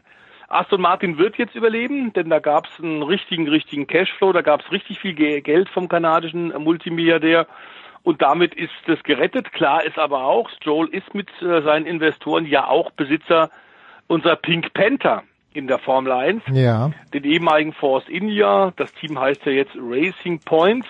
Wirklich gut zu erkennen durch äh, BWT, diesen Sponsor aus Österreich, diese Filterfirma ähm, die tatsächlich dieses markante Rosa tragen. Und klar ist, dass das wohl verschwinden wird, zumindest von diesen Autos. Denn klar ist, äh, es wird ein British Aston Martin Racing Green werden. Lawrence Stroll hat gesagt, Racing Point wird jetzt ab 2021 das neue Aston Martin Werksteam. Ja, und das Grün hat ja damals bei Jaguar schon gut funktioniert, wenn wir uns erinnern können, als Jaguar mhm. in die Formel 1 gegangen ist, nämlich so gut wie gar nicht. Denkst du denn, dass Lawrence Stroll von seinen besten Freunden, der wird doch sicher Larry genannt, oder? Wenn wir Lawrence Stroll, Stroll sehen würden, wir würden ihn Larry nennen. Ich kann, oder ich will Larry nennen oder Donald, aber das ist ein anderes Thema. Das ist ein ganz, ganz anderes Thema. So, und weil wir gerade bei der Formel 1 sind in den letzten Tagen, mhm. Toto Wolf ist ja jemand, der nicht lange mit seiner Meinung hinterm Berg hält. Ich mag ihn ja, äh, weil da kriegt man immer, zumindest im Fernsehen, eine gute Quote. Nicht, dass ich ihn jemals persönlich getroffen hätte. Und Toto Wolf ist sofort auf die Barrikaden gegangen, zumindest verbal, und hat gesagt, Freunde, nee, nee, Mercedes bis 2021 sind wir auf jeden Fall dabei. The Voice. Stand das für dich jemals in Frage? Aber, und andererseits aber, 2021, ich meine, so weit weg ist es ja nicht. Wenn er gesagt hätte, bis 2028 sind wir dabei, ja. Aber bis 2021 bisschen wenig. Ja, 2021 deswegen, weil da das neue Reglement kommt, Jens. Das bedeutet, dass die auf jeden Fall okay. investieren für dieses neue Reglement und dann kannst du davon ausgehen, die fahren nicht nur ein Jahr. Wenn die da Millionen investieren, um eben das neue Motoren- und Fahrzeugreglement ähm, dem zu folgen und da äh, Konzeptstudien zu machen, zu bauen und ein Auto hinzustellen. Die werden auch noch länger weitermachen. Allerdings ist es immer so eine Sache, wenn du in der heutigen Automobilindustrie durch den Wandel ja in Richtung E-Mobilität, durch die großen Probleme des Dieselskandals, kannst du jetzt momentan kein Commitment bis, wie du gerade gesagt hast, 2028 abgeben. Da würden die Gewerkschaften äh, auf, auf, die, auf die Pelle rücken und die ja richtig Ärger machen. Also klar, es, es gab, wurde da durch die sozialen Netzwerke ging es in den letzten Tagen, dass Mercedes die Silberpfeile nach diesen sechs Titeln dieser fantastischen Erfolgsserie in den letzten Jahren bei den Fahrern und bei den Herstellern, also zwölf WM-Titel insgesamt in Folge, in Serie, irgendwann keine Lust mehr haben und aufhören. Davon kann nicht die Rede sein. Äh, tatsächlich, Toto Wolf hat das ziemlich deutlich und klar gesagt wir denken überhaupt nicht an einen Ausstieg. Die Formel 1, auch das neue Reglement ist ganz wichtig für Mercedes. Das hilft Mercedes weiter Autos zu verkaufen und wir bleiben in jedem Fall dabei. Das macht absolut Sinn und da deswegen hat er auch einen längerfristigen Vertrag ja in der Pipeline mit Lewis Hamilton. Ja, mit dem bald möglicherweise Michael Schumacher einholenden Lewis Hamilton. Mhm. Ein Randthema.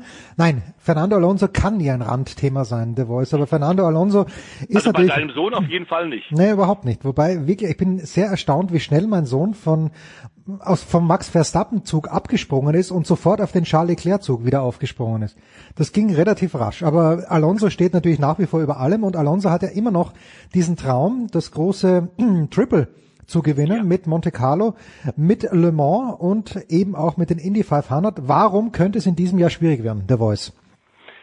Ähm, so ein bisschen der, der, der äh, Verkünder der bösen Tat, muss man sagen. Also da hat er ganz offenbar früher, und wir wissen, dass er ein sehr eigenständiger Charakter ist, das musst du auch, wenn du Serien-Champion werden willst, und zwar egal in welcher Sportart, die Roger Federers, die dann auch noch neben großen sportlichen Erfolgen auch noch richtig nette, bodenständige Typen bleiben. Die hast du eher selten. Es sind natürlich im Sport und gerade auch in der Formel 1 Egomanen.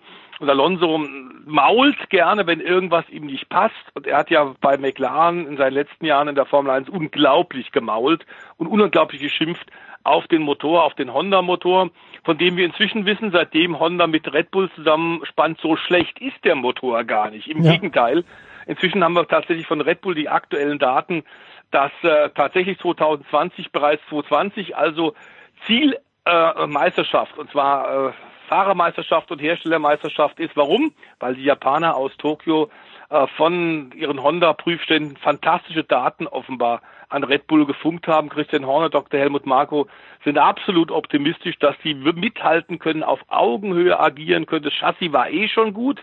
Vom Motor sind sie inzwischen an den Leistungsdaten und den Verbrauchsdaten dran von Mercedes und deswegen ist klar, vom ersten Grand Prix an in dieser Saison wird es maximale Attacke geben von Verstappen und Red Bull. Das ist eine gute Nachricht äh, tatsächlich für die Spannung in der Meisterschaft. Und Alonso, dem holt jetzt als Bumerang so ein bisschen die Äußerungen ein. Besonders herbe hat offenbar die eher puseligen äh, Japaner getroffen, als er einmal per Funk live im Fernsehen tatsächlich geschimpft hat, dieser Formel 1 Motor von Honda, den er im Heck hat, in seinem McLaren sei doch so schlapp wie ein GP2 Motor. Das ist die zweite Klasse, also die heißt inzwischen Formel 2. Ähm, und das war natürlich ein Schlag ins Gesicht. Das ist Ihnen offenbar nachhaltig in Erinnerung geblieben. Er hatte schon einen Vorvertrag und es war fast schon unterschrieben mit Andretti Motorsport. Das ist das Team von Michael Andretti, der selbst ja auch mal in der Formel 1 gefahren ist, wenn auch nicht so ganz erfolgreich wie sein Papa Mario. Aber ähm, das Team ist sicherlich gerade fürs Indy 500 ein Spitzenteam setzt allerdings auf Honda-Motoren und nachdem die Unterschrift fast schon drunter stand unter dem Vertrag für das Indy 500 im Mai in diesem Jahr, hat Honda gesagt, nein, wir legen Veto ein, der Alonso fährt nicht mit unseren Motoren in Indianapolis. Und damit brach das Ganze zusammen. Jetzt hat er momentan kein Auto, hat natürlich ein paar Sponsoren im Hintergrund, aber so viele Möglichkeiten bei Top-Teams gibt's nicht mehr. Wenn du in einem spitzen Auto äh, sitzen willst, was er ganz sicherlich äh, tun möchte, denn im letzten Jahr WM hat McLaren ja selbst versucht und da hatten wir dieses Desaster, das Team, stolze McLaren-Team plus Fernando Alonso konnten sich fürs Indy 500 2019 mhm. gar nicht qualifizieren. Also die Erfahrung von Spitzenteams im Brickyard in den USA ist von entscheidender Bedeutung. Andretti war absolut Favorit Nummer eins. Roger Penske, das Penske-Team wäre natürlich eine zweite Marke, aber die haben alle Cockpits längst voll. Das gilt eigentlich auch für Ganassi, für andere der großen Teams, die schon oft gewonnen haben in Indianapolis. Und aktuell bleiben nur noch ein paar Cockpits offen bei kleineren Mannschaften. Und da wird die Frage sein, tut sich das der Alonso an? Aber wenn ich mich richtig erinnere, bei seinem allerersten Versuch, da ist er doch in Führung, in Führung liegend ausgefallen, oder? Genau so ist es, oder er war zumindest in Führung. Er lag ah, okay. nicht mehr in ah, zum Führung, Zeitpunkt er lag des auf Platz zwei, als ah, der okay. Motor kaputt gegangen ist. Äh, es war ein Honda-Motor. Ähm, aber klar ist, da ist er für Andretti gefahren und da hat es ja funktioniert. Das war vor drei Jahren. Hm. Vor zwei Jahren hat McLaren darauf bestanden, dass er in Monte Carlo fährt.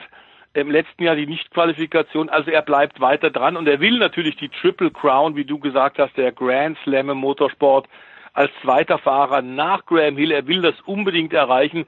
Ob schon in diesem Mai klappt, wir werden euch da ganz sicherlich bei Sportradio 360 auf dem Laufenden halten. Überhaupt kein Thema. Und wir werden auch versuchen, in diesem Jahr ein kleines bisschen umweltbewusster im Motorsport äh, zu verfahren und dann die Formel W, die Formel Wasserstoff sicherlich ins Programm mit aufnehmen, aber vielleicht hier und da auch in die Formel E blicken. Und da zum einen gute Nachrichten aus Chile, wirst du gleich mehr dazu ausführen, The Voice, aber keine guten Nachrichten aus China.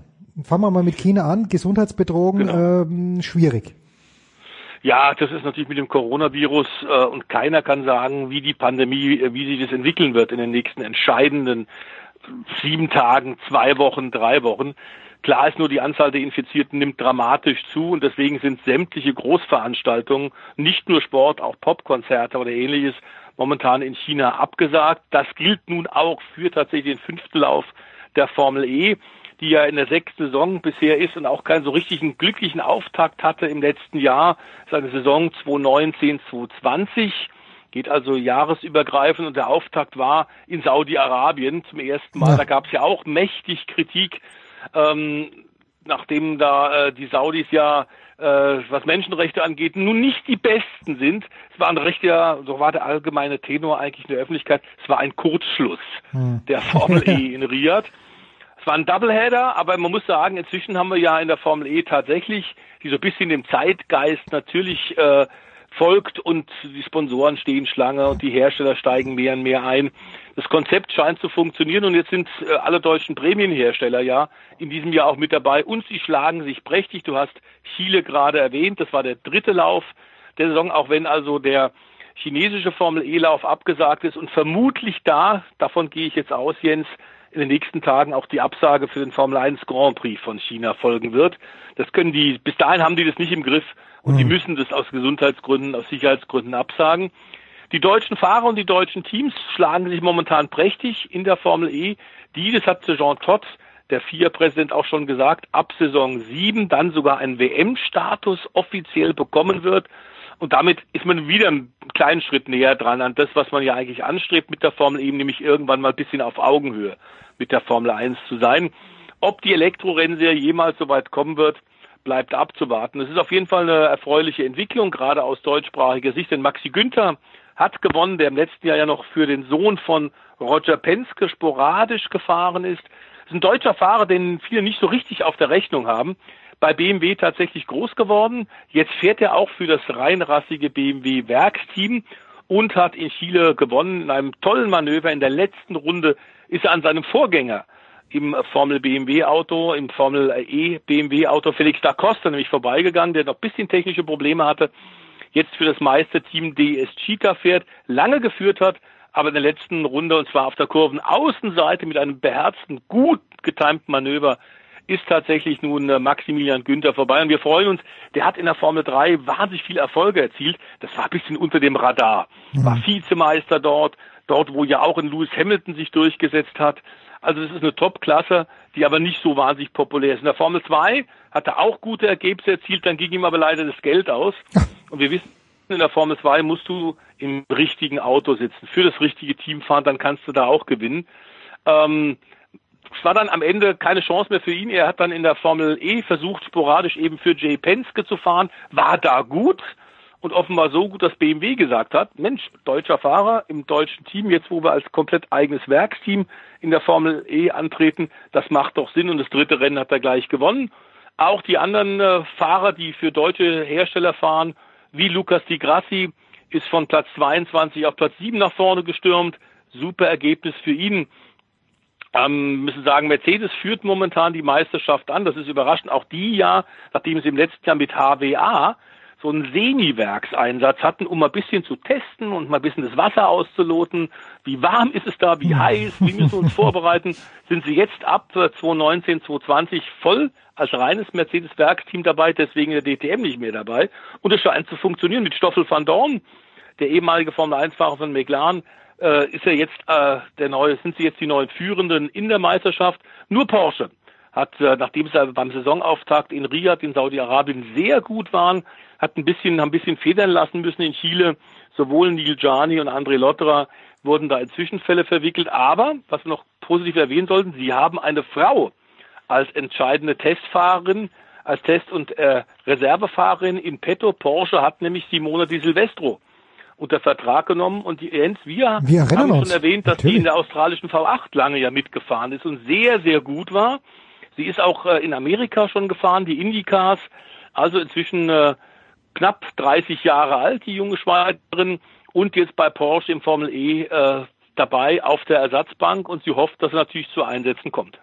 Selbstverständlich. You heard it here first. Wir feiern die Frauen. Allerdings nicht in dieser Woche in den German Power Rankings, wie wir vorhin schon feststellen mussten. The Voice, ich danke dir wie immer, eine ganz große Freude. Ich freue mich jetzt schon auf nächste Woche, weil man denkt wirklich, eigentlich ist nicht viel los, aber es ist wahnsinnig viel los im Motorsport, die ganze Zeit. Kurze Pause, dann geht's weiter in der Big Show 442.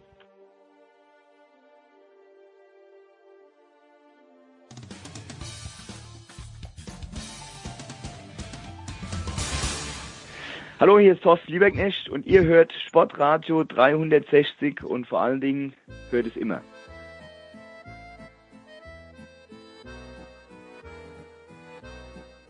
Herrschaften, weiter geht's in der Big Show 442 und zum 443. Mal dabei ist der große André Vogt. Diesmal ganz, ganz früh ihn in Los Angeles. Servus, Dre. Servus, Jens. Ja, 7 Uhr ist es hier, von daher ja, eigentlich ganz normal. Normale Aufstehzeit mal Kinder. Ne? Natürlich, ja, genau. Nur die Kinder, ich, hoffe, deine Tochter ist nicht dabei. Machen wir uns nichts vor, Dre. Ich, ich hoffe, du hast dir diesen Trip erspart. Äh, die kommen mal mit nach New York demnächst. Also ah, die schön. Mädels, die ich habe, außer der Hund. Äh, von daher, ja, ich finde auch West Coast wäre ein bisschen viel mit neun Stunden, aber sechs Stunden, glaube ich, das, das geht dann. Ja, klar. Ja, klar. Jetzt äh, bin ich natürlich großartig verwirrt, Dre, die letzten Tage. Novak Djokovic gewinnt die Australian Open, setzt sich dann hin mit so einer grünen Lacoste-Jacke, wo KB draufsteht und dann 8 und 24. Was war denn jetzt die Nummer von Kobe Bryant eigentlich, wo man sagt, das ist die Nummer? Ist es der 8 oder ist es der 24er?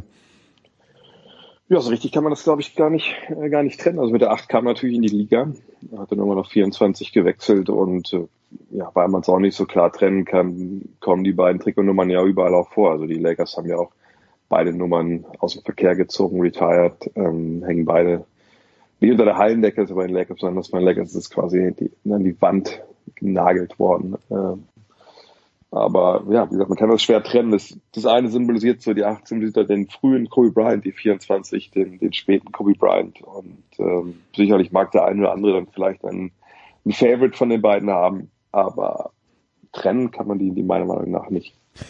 Zehn Tage ist jetzt ungefähr her, dass Kobe Bryant eben bei diesem Hubschrauberunfall ums Leben gekommen ist und natürlich auch noch mehrere andere Personen. Ist sowas wie Normalität eingekehrt? Wie, wie ist es denn jetzt in Los Angeles? Du hast ja Unmengen an Bildern auf Instagram gepostet, kann ich nur wärmstens empfehlen, dem Dre zu folgen. Aber wie ist so die Stimmung in Los Angeles? Ja, das glaube ich schon. Das, man muss schon sagen, dass jetzt, glaube ich, Normalität eingekehrt ist. Also ich, wir sind ja am Freitag hier angekommen, da war ja dann abends das erste Spiel äh, seit diesem Unfall und ähm, das war natürlich ein super emotionaler Abend. Also allein äh, bei LA, Live, das ist ja dieser Teil der, der Innenstadt hier von Downtown, was ja quasi neu gebaut wurde rund um das Staples Center. Da gibt's ja diesen Xbox Plaza, das ist quasi gegenüber vom Haupteingang mhm. ähm, vom Staples Center, wo halt ähm, so ein Platz ist, da kann man mal Events abhalten und so. Und das war halt quasi ja die Gedenkstätte für Kobe Bryant. Die, die Straße davor war gesperrt. Ähm, Leute haben da alles mögliche niedergelegt. Ja, von, von Basketball, über 1300 Basketbälle wurden da, wurde eingesammelt. Dann jetzt, aber das wurde mittlerweile schon abgebaut. Es gab Wände, wo man sich eintragen konnte, wo man was draufschreiben konnte. Es wurden Grenzen natürlich niedergelegt. Stofftiere niedergelegt. Und Menschen haben auf die, aber auf die Straße geschrieben, mhm. Was sie bewegt. Das war schon wirklich ähm, sehr bewegend, das dann zu sehen, auch so die, äh, die einzelnen Messages zu lesen. Das, das war schon wirklich, ähm, das war schon, ja, das ging einfach schon nah. Genau wie der Abend einem natürlich auch nahe ging, weil die Lakers, wirklich fand ich eine sehr, sehr gelungene ja, Gedenkfeier war es ja im Endeffekt, muss man sagen. Ähm, und einen sehr, sehr, sehr, sehr passenden Rahmen gefunden haben. Also wenn man normalerweise bei der NBA-Spiel ist, dann ist es ja so, dass es sehr, sehr laut ist. Es ist immer, ist immer Musik, es ist immer was los, es ist immer Action, es ist immer Trubel und das war an dem Abend halt nicht so. Es gab sehr gedämpfte Musik, es gab keine Cheerleader an dem Abend. Mhm. Bis auf ein Sponsorenspiel, wo, wo, wo dann, glaube ich, ein kleiner Junge so den Ball geworfen hat, versucht dann was zu gewinnen, gab es auch das gar nicht. Ich fand dieses Spiel auch passend, weil natürlich ne, Kobe Wright damals mit 18 als kleiner Junge nach LA kam und dem auch den Ball geworfen hat. Von daher. also wenn das so, wenn das Intention war, glaube ich, dann, dann passt das ganz gut. Aber ich muss auch sagen, dass ähm, bei aller Griffenheit, die man dann hatte vor dem Spiel in der Halbzeit, das Leben zu den Katakomben des, des Staples Centers, das war schon so wie immer. Also da, okay. ne, da haben die, die Ordner, die du gesehen hast, die Amerikaner machen ja gerne so Witzchen und sowas, ne, sind immer gut drauf. Und das war auch so im Presseraum, der ein bisschen das Herzstück für mich natürlich dann immer ist, wenn ich da bin, ähm, war eigentlich auch alles wie immer. Aber sobald man natürlich in die Halle reingekommen ist, da war es halt anders. Und jetzt bin ich, ja, seit Freitag hier, ähm, also fast eine Woche und muss sagen, mittlerweile ist wirklich Normalität eingekehrt. Also das, Gedenkstätte ist abgebaut worden. Ähm, gestern war das zweite Spiel ähm, nach dem Tod, da war eigentlich alles wieder normal, da war alles laut, da war alles Spektakel. Sicherlich brannten dann zwischendurch mal Kobe, Kobe Sprechchöre auf, aber das ist eigentlich alles, was anders ist als sonst. Sicherlich auf dem Feld ist auch jetzt eine, so, so, so ein Patch, also eine, so, eine, so ein Logo da entwickelt, KB mit so einem Stern für seine Tochter. Ähm, das ist auf dem Feld, die 1824 sind am Wandschreibtisch auf dem Parkett verewigt. Man hat alle anderen, ich weiß nicht, was dauerhaft ist, aber gestern war es noch so, dass alle anderen Jerseys abgehängt wurden, also okay. schwarz abgehängt wurden, nur das für die beiden Jerseys von, ähm, von Kobe waren zu sehen an der Wand, wo normalerweise natürlich auch Magic Johnson, Kareem Abdul-Jabbar etc. Äh, hängen. Ähm, von daher, ja, Lebe geht weiter. Ähm, das Einzige, was noch öffentlich jetzt ein bisschen dran erinnert, die Busse. Also beziehungsweise alle okay. Busse, wo vorne dran steht, äh, wo sie normalerweise hinfahren, steht überall Rip Kobe. Ähm, und muss man vielleicht auch erklären. Ich meine, es ist schon so, wenn man wenn, wenn, wenn, eine Stadt, wenn eine Stadt hier in den Finals steht, ähm, dann steht da bei, bei den Bussen oft dran, sich Go Lakers oder sowas. Okay. In dem Fall steht Rip Kobe da und das ist immer noch so. Ich weiß nicht, ob das noch ändert jetzt, bis ich dann wieder fliege übermorgen, aber das ist eins, wo ich jetzt im tagtäglichen Leben jetzt noch daran erinnert. Also ganz theoretisch ist das, also wenn ich, wenn ich jetzt LeBron James wäre, wäre das für mich keine einfache Situation. Er ist sehr, sehr spät in seiner Karriere zu den Lakers gekommen und wird ganz sicher nicht als Laker in die Hall of Fame gehen und ist aber doch der ganz, ganz klare Anführer dieses Teams. Wie schlägt er sich denn, LeBron, in diesen Tagen? Äh, nicht nur auf dem Feld, sondern vor allen Dingen auch, was eben, ja, die, diese, diese Trauer gegenüber Kobe anbelangt. Gut, ich glaube, wenn man die Rede gehört hat, die er da gehalten hat am, am Freitag, dann muss man sagen, die war, die war auch gelungen. Na gut, jetzt kann man natürlich sagen, also war das ein bisschen äh, vorausgeplant. Also er kommt heraus, liest von so einem Zettel erst ab, und dann schmeißt er den weg und sagt, also ich würde euch hier das alles unter Wert verkaufen, wenn ich hier das nicht straight from the heart hier erzählen würde. Ja, ja, Weiß okay. ich nicht. Ähm, hat aber trotzdem gepasst irgendwie. Ähm, ich glaube für ihn, muss man sagen, also die Worte, die er gefunden hat am Freitag, die waren, die waren sehr, sehr passend.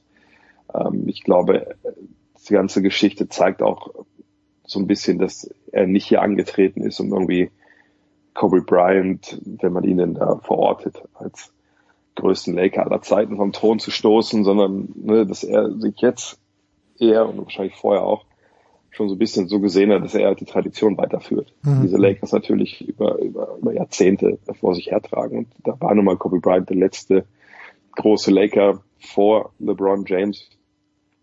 Und dass er das nächste Kapitel schreibt und eben nicht die anderen Seiten rausreißen will, das hat er, glaube ich, ganz klar nochmal gezeigt. Und, und das ist natürlich auch genau der richtige, der richtige Ansatz. Und äh, ich will nicht sagen, er hat vielleicht auch in der, in der Gunst von so Hardcore-Kobe-Fans äh, gewonnen durch diese ganze Geschichte. Das, das weiß ich nicht, aber ich, ich denke, er hat das so gut gehandelt, wie man das einfach auch nur handeln kann in der, der Situation. Hat man denn, und das ist die letzte Frage zu Kobe Bryant, aber hat man in deiner Einschätzung, äh, ich habe das was ähnliches Sepp letzte Woche gefragt, aber hat man den Kobe Bryant wirklich geliebt oder hat man den in erster Linie respektiert aus deiner Sicht, weil er einfach, ja, weil er diese Rekorde aufgestellt hat, weil er unfassbar hart gearbeitet hat. Also Shaq hat, mein Eindruck von Weitem, Shaq hat mir immer sofort geliebt. Was bei Kobe auch so? Er ist natürlich eine, er ist natürlich eine Person gewesen, die, die, die, die, die streitbar war Mhm. in, vielerlei Hinsicht. Und ich glaube, hier in LA werden ihn alle geliebt haben. Ähm, vielleicht die damals, als es einen Streit mit Shaq gab, dann auf Shaqs Seite standen, die dann vielleicht ein bisschen weniger, aber ich denke auch die sind dann konvertiert in den Jahren danach. Ähm, wenn man jetzt nicht unbedingt LA-Fan oder Kobe-Fan war und dann wirklich so diese, ja, diese uneingeschränkte Liebe ihm gegenübergebracht hat, dann dann ist es glaube ich schon so, dass man ihn natürlich vor allem respektiert hat. Weil ähm, ich, also ich fand, ich habe so ein paar Mal jetzt letzte Woche auch gesagt, also, es gab immer wieder Zeiten in seiner Karriere, ne, diese Mamba-Mentalität, die er irgendwann ja auch verbalisiert hat, die, die, die es ja bevor es dieses Wort gab eigentlich, die er dann eher einfach gezeigt und gelebt hat.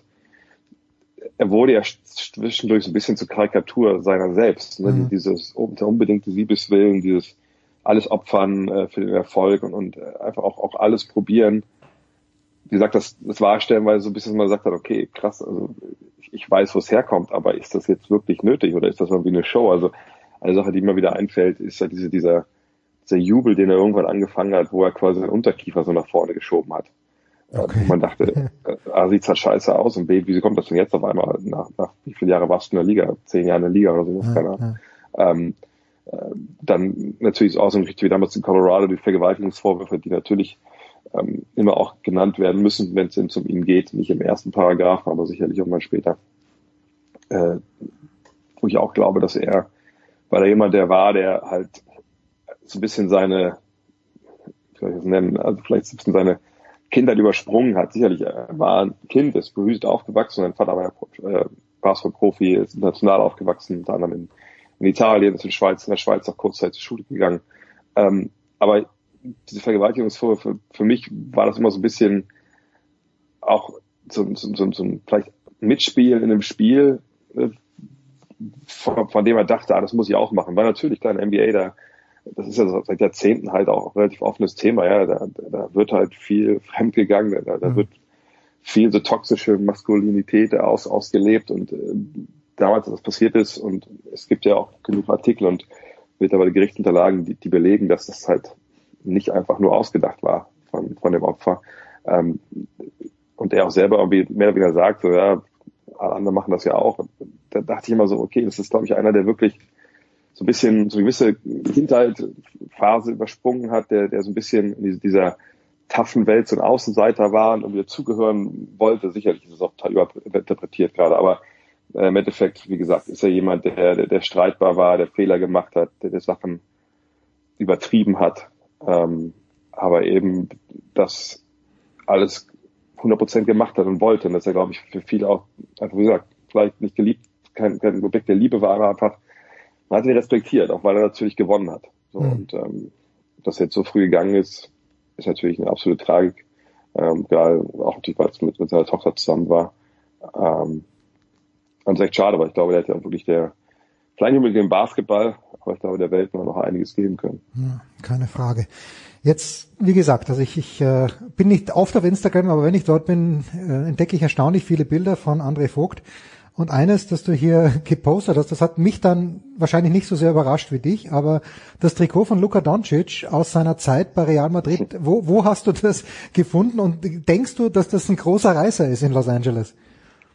Ja, ich war echt, echt überrascht. Also ich weiß, dass ich, ähm, kann mich ein bisschen ausholen. Also ich mache ja öfter dann so einen Tag nehme ich mir immer, weil ich nicht drüben bin und, und mache halt eine riesen Shopping-Tour, wo ich relativ wenig kaufe. Aber irgendwie von einer Mall zum nächsten fahre und mir alles angucke. Und dieses Mal, das gibt's dann heute auf Instagram, aber bei, bei Five, gestern habe ich dann halt quasi mal so eine riesen Tour gemacht, einfach äh, so eine Shopping-Guide, wenn man in den USA ist oder in LA ist, wo man hinfahren sollte, was man gucken sollte, mhm. was es da alles so gibt. Und äh, ich habe das in Dallas vor zwei Jahren mal gemacht, dass ich einfach in, in so einem Laden war, wo ich vorher nie war. Und da habe ich auf einmal Jerseys entdeckt, von Sportfilmstars. Hm. Was ich auch danach nur wann das gesehen habe. Also es war sicherlich kein, kein, kein Erfolgsschlager. ähm, aber da gab es mal was von, von, von, von Indiana von Cleveland, von Wild Thing gab es ein Trikot. Es gab ein Trikot von Jesus Shuttlesworth, es gab Trikots von Jackie Moon. Also gesagt, jeder, jeder Sportfilm, ne, wo irgendwie es einen Star gab, die Trikots gab es halt.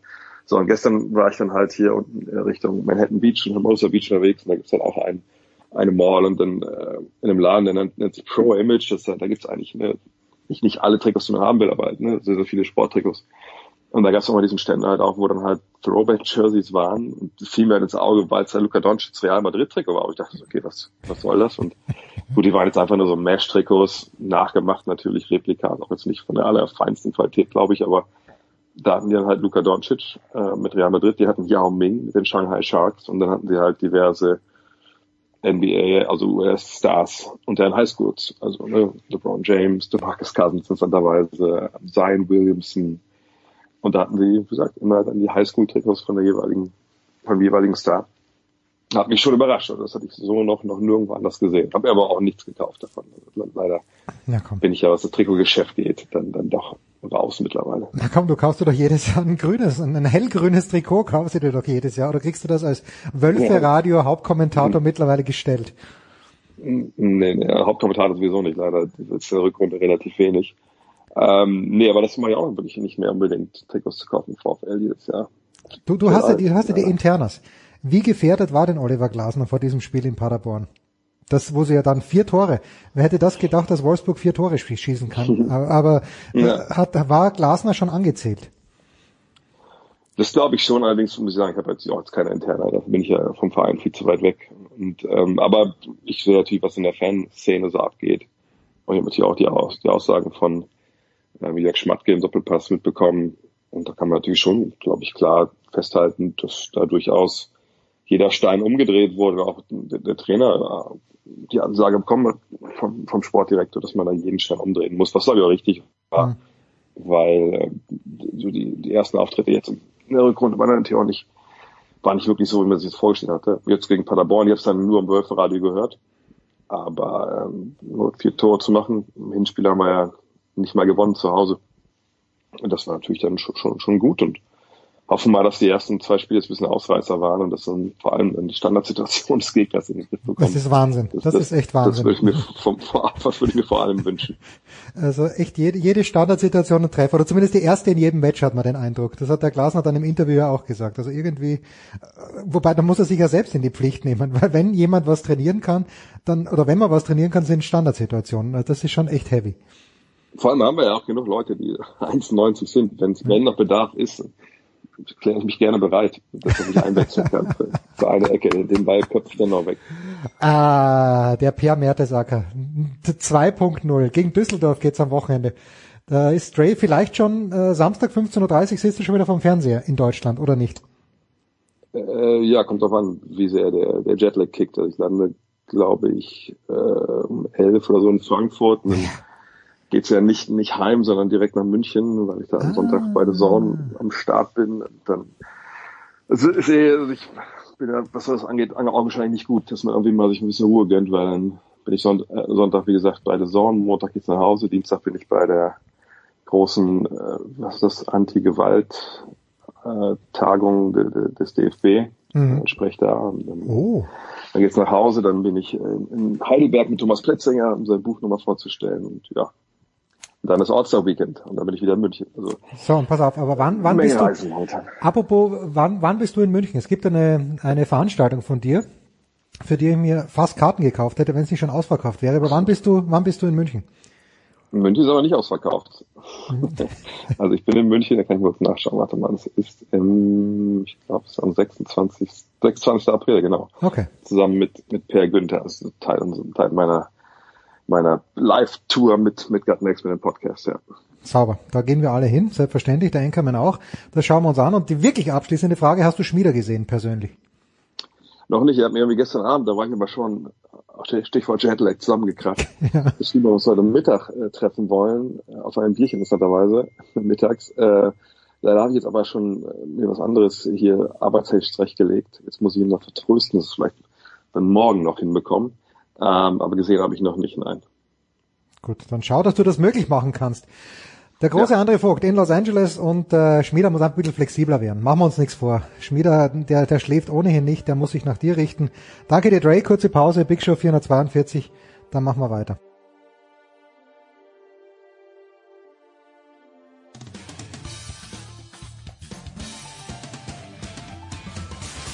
Ja, hallo aus Wolfsburg. Hier ist Roy Preger und äh, ihr hört äh, Sportradio 360.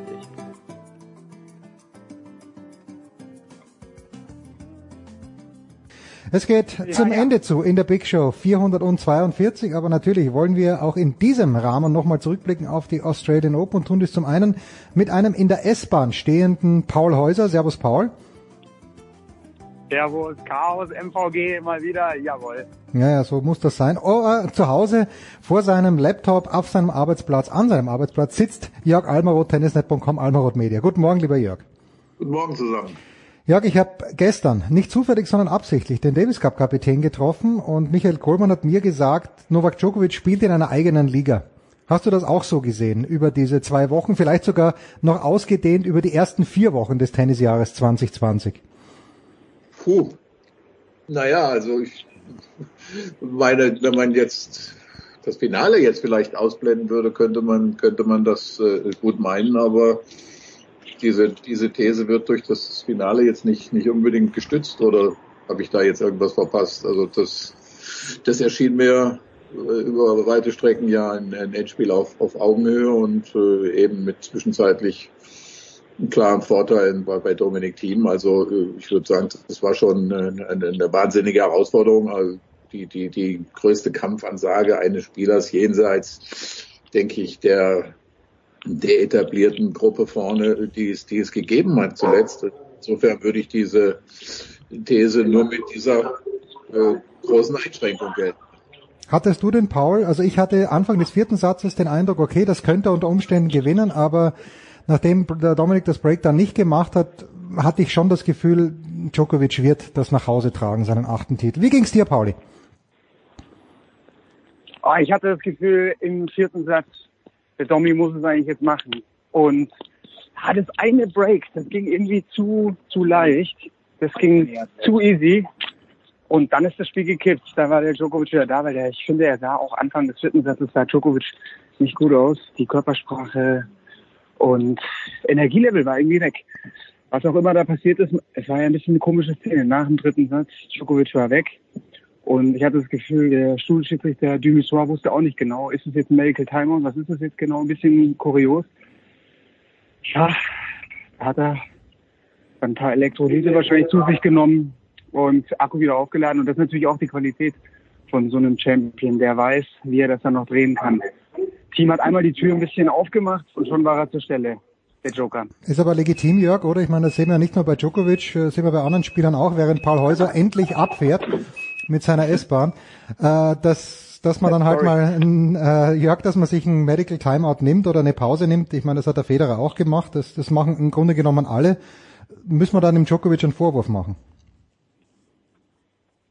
Jörg. Nein, also ich meine, wir, wir, wir, wir sehen natürlich, dass bei Djokovic viele Dinge anders bewertet werden als bei, bei Federer und Nadal. Das ist, das ist einfach mal Fakt. Da muss man sich einfach nur die große äh, Internetgemeinde angucken äh, oder Twitter oder sowas während, während äh, eines solchen Spiels verfolgen. Also das ist schon, äh, wie gesagt, das, man muss jetzt auch nicht gleich äh, im umgekehrten Sinne jetzt in, in, in so eine Opferrolle schlüpfen. Äh, äh, ja, was, was diesen ganzen Djokovic-Kosmos äh, angeht. Aber, aber natürlich, ich meine, das, das, das, sind, das sind Dinge, die sind gang und gäbe. Man, man, man, man, man liegt hinten, man, man weiß nicht so recht weiter. Also äh, sage ich mal, das, was im Kleinen steht, passiert, wenn Spieler zum Handtuch greifen, um, um irgendwie einen Moment der Besinnung zu, oder einen Augenblick der Besinnung zu finden, ist dann eben der, der Weg in die Kabine zu einem sogenannten Medical Timeout eben ein größerer Augenblick der Besinnung. Und äh, der wird halt, äh, klar, er wird durch die Regeln legitimiert, äh, äh da ist, da sind, da gibt's halt viele Grauzonen, aber, aber wie gesagt, das ist jetzt nichts,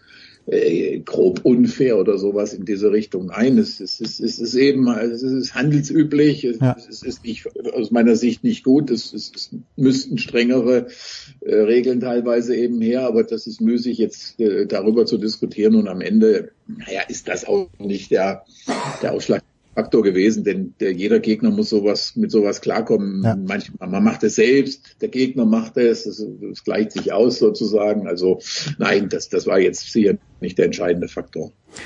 Ja, und niemand versteht. Kann ich kurz rein, ähm, ganz kurz, finde ich, finde ich ideal zusammengefasst eigentlich vom, vom Jörg.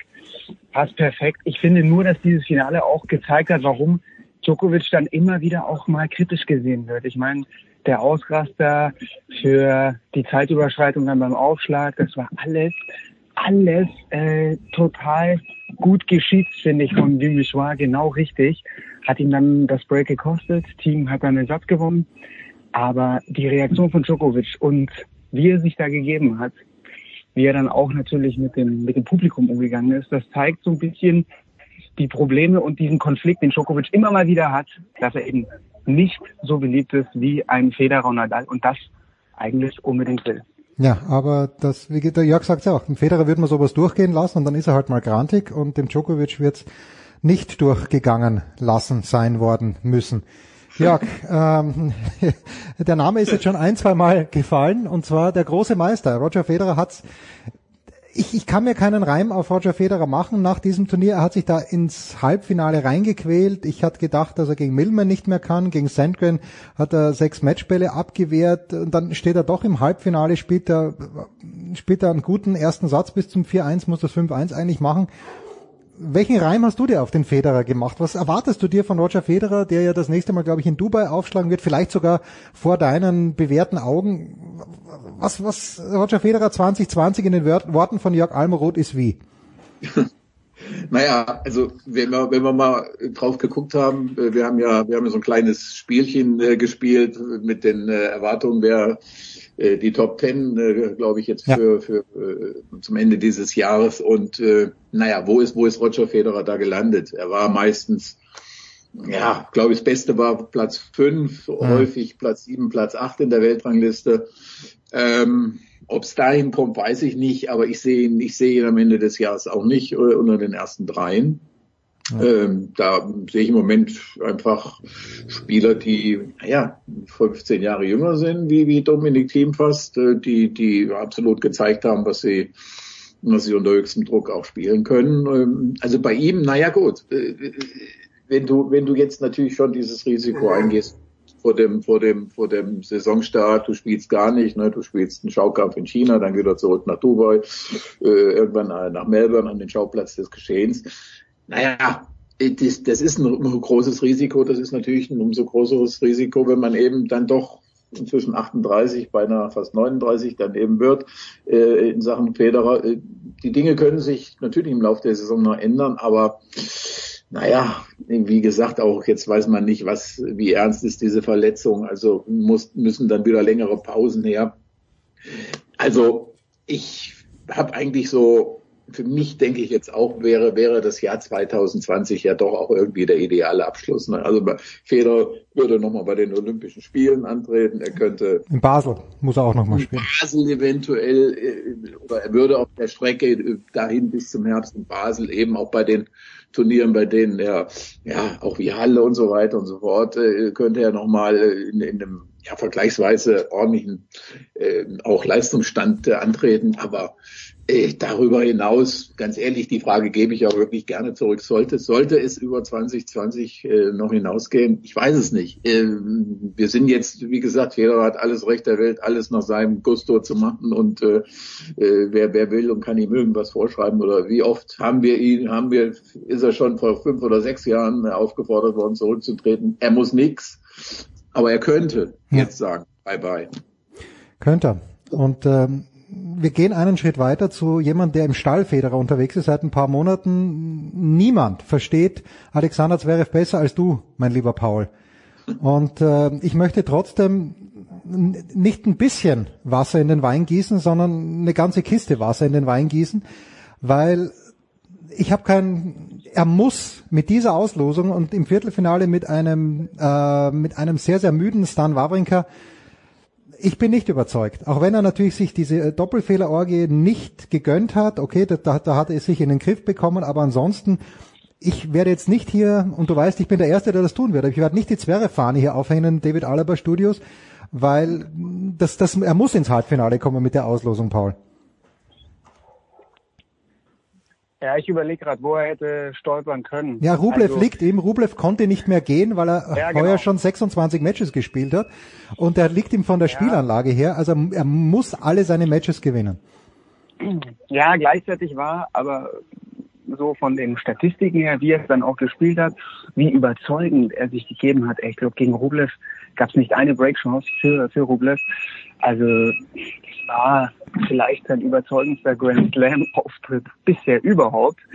Und das war schon große Klasse. Und wenn man, also ich dachte, er wird nach diesem desolaten ATP Cup in Runde 1 gegen Cecchinato rausgehen. Der wird ihn der wird ihn eiskalt äh, immer wieder die Slices rüberschieben, ihn nach vorne holen. Er hat ja eh klasse Stops gespielt, Cecchinato, aber das wird wäre so äh, nerven und äh, sein Spiel weiter zum Zusammenbruch führen. Und dann dachte ich ja, das mit dem Aufschlag, das ist so ein großes Problem.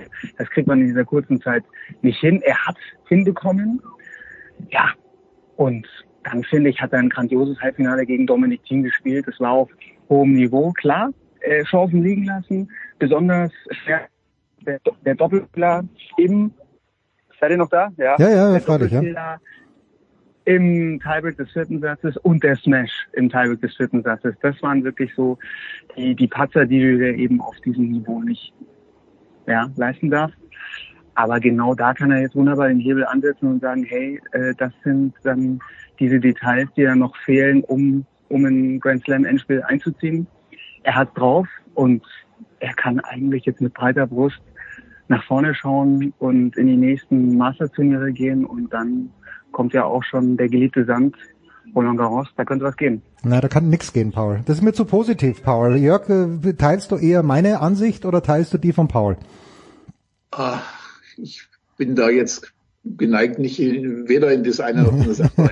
Weil dazu habe ich schon so oft oder so viele Dinge nicht nur bei Serif, sondern auch bei anderen Spielern gesehen. Also das ist wirklich, äh, naja, es, es, wird, es wird sicher kein Einmal-Erlebnis bleiben, aber ob, ob Alexander Zverev jetzt der große, konstante ja, stets beherrschte, kontrollierte Spieler bleiben wird, das ist die Frage. Ich meine, natürlich in, der äh, Best of All Worlds würde er erkennen, wie, wie, sehr, wie sehr er davon profitiert, eben nicht äh, bei jeder kleinsten Kleinigkeit auszuflippen, sich mit äh, Gott und der Welt also irgendwie anzulegen, sondern sich wirklich auf sein Spiel zu konzentrieren. Und da gibt's ja auch noch einiges zu verbessern. Äh, aber ob es dann eben mal umgesetzt wird, ist die andere Frage. Ne? Das, äh, das, das, das, also diese, diese Antwort steht natürlich hinaus. Wir, wir sind ja in dem riesengroßen Spekulationsgeschäft Tag für Tag. Hm. Äh, aber wie gesagt, ich, ich, ich lasse mich erst äh, von, von dieser Richtung so oder so überzeugen, wenn ich mal eine Saison erlebt habe, in der, äh, in der es wäre äh, auf diesem Niveau gespielt hat irgendwo. Also ich, wobei ich jetzt auch sagen würde, hielt er es für extrem jetzt ähm, zu sagen, naja, er muss ins Halbfinale kommen.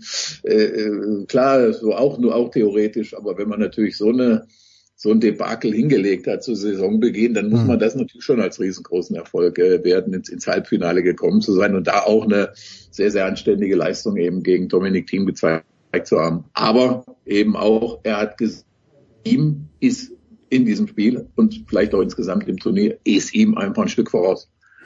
Ja, und wenn der Team. Also Absolut. Also und ich finde, das muss der Ansporn sein. Ja, das klar. Muss, das muss der Ansporn sein. Und wir, also wir, ich finde, wir müssen festhalten, das war jetzt der Grand Slam Durchbruch.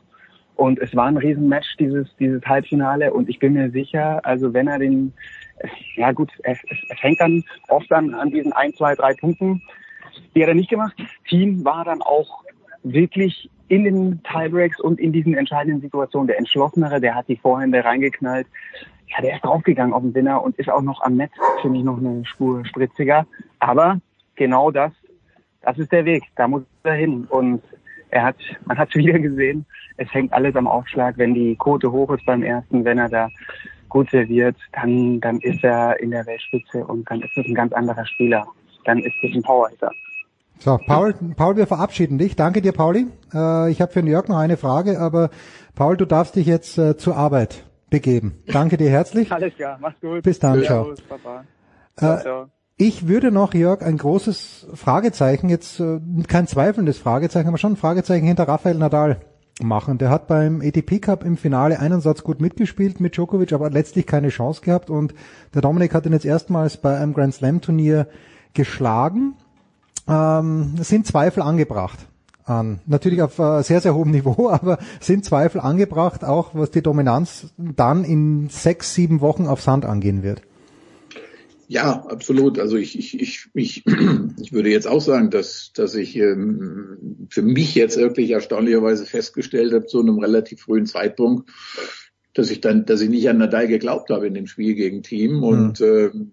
äh, ja, die, die, ich, ich, ich, ich würde es allerdings wahrscheinlich eher von der Seite Teams her betrachten, der, der für mich jetzt wirklich äh, einen Unterschied im Moment herstellt zu vielen anderen aus dieser Herausforderergruppe, wenn man das überhaupt noch als Herausforderer jetzt bei Team betrachten will. Also er hat sich jetzt wirklich auf Augenhöhe präsentiert mit den, ja.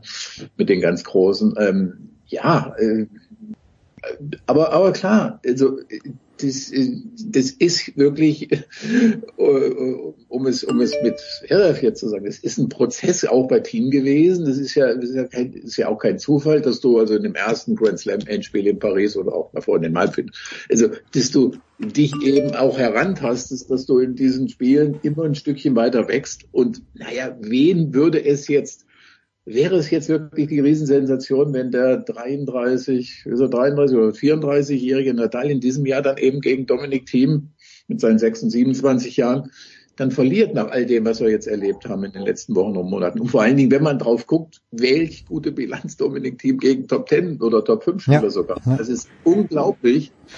Also das ist jetzt wirklich auch für mich der Unterschied so naja, also Dominik Thiem hat noch keinen Grand Slam gewonnen. Jetzt gucke ich, natürlich, Stan Wawrinka hat drei Grand Slams gewonnen, aber wenn man so guckt, die Konstanz oder so die, die Nicht-Konstanz, die er gleichzeitig aufgewiesen hat. Und gucke jetzt auf Dominik Thiem mit seiner Bilanz gegen diese Topspieler über Monate und so weiter. Ey, das ist schon, das ist schon bemerkenswert. Er ist da im Moment Primus inter pares in, in, in, unter all denen, äh, die, die hinter den großen drei kommen. Und ähm, ja, also da, also auf diese Saison bin ich wirklich gespannt und ich freue mich einfach, weil ich also jetzt nicht äh, vor Charming oder so, weil ich ihn einfach, äh, er ist ein super guter Typ Ja. und, und äh, in, in vielerlei Beziehungen total down to earth und äh, also nein, das, das, das ist jemand, der einfach äh, der, der dem Welttennis gut tut. Das auf jeden Fall. Und ich habe vor dem Turnier gedacht, und ich habe es glaube ich irgendwo geschrieben, dass von der Spielanlage her der Dominik der Einzige ist, der den Djokovic besiegen kann. Ja, Mir hat, ja. er, mir hat er nur im Finale dann äh, diese sechs Stunden, die er mehr gespielt hat, die finde ich, hat man gemerkt, gerade zu Beginn auch, wo er ganz noch, wo er einfach zu lange gebraucht hat bis zu diesem 4-1. Er schafft dann zwar den Ausgleich, aber äh, irgendwie hat Djokovic für mich bis zu dieser Phase, wo er komplett out of sorts war, frischer gewirkt und Dominik hat viele Chancen genommen, die er vielleicht nicht genommen hätte, wenn er sich ein bisschen fitter gefühlt hätte, vor allem in der Rückhand Longline ein paar Mal gespielt zu einem Zeitpunkt, wo es nicht gepasst hat. Aber ich bin bei dir, Jörg. Äh, Ich, ich freue mich sehr. Wir freuen uns alle sehr. Jetzt ist ja dann äh, ganz kurze Pause. Äh, Sagen wir ganz ehrlich, jetzt, das, das muss, das muss man ja einfach nochmal loswerden. Also, dass erstens in einem solchen Spiel, äh, bei den Australian Open an einem Halbfinalfreitag wieder ein Deutscher, ein, nicht wieder, sondern ein Deutscher und ein Österreicher Ja, spielen, gegeneinander spielen und sich ein derartig äh, geiles Spiel jetzt irgendwie da, da hinlegen. Und zweitens der Österreicher, der das dann gewonnen hat, äh, gegen die Nummer eins der Welt, gegen den Allesgewinner in Melbourne, also zwei Tage später nochmal so ein Spiel hinlegt. Ich meine, wer hätte das denn jetzt äh, vor zehn Jahren äh, gedacht, wo äh, in beiden Ländern irgendwie natürlich so wenig, wenig Licht am Horizont war und man jetzt froh sein konnte, wenn man mal jemand unter den ersten 30 oder sowas hatte oder äh, überhaupt ein Spieler mit Potenzial. Also bitteschön auch mal einen Moment innehalten und zufrieden sein mit dem, was man hat. Na, um Gottes Willen, auf jeden Fall, weil ich, ich erinnere mich noch an das erste Match von Dominik überhaupt. Äh, Da war eine Wildcard in Kitzbühel gegen Jimeno Draver hieß der, glaube ich, dieser Spanier. Und Ja. der, der hat ihn ganz, ganz, ganz elegant abgefieselt. Dominik hat geschossen, mit der Rückhand konnte er damals fast nur Slice spielen und äh, die, die, wenn man sich daran erinnert, wie er jetzt spielt, ist natürlich überragend. Jörg, ich danke dir ganz, ganz herzlich. Das war die Big Show 442. Jörg Almroth, Paul Häuser ist schon in die Arbeit entfleucht. Jörg und ich arbeiten sowieso den ganzen Tag. Das war's. Bis nächste Woche.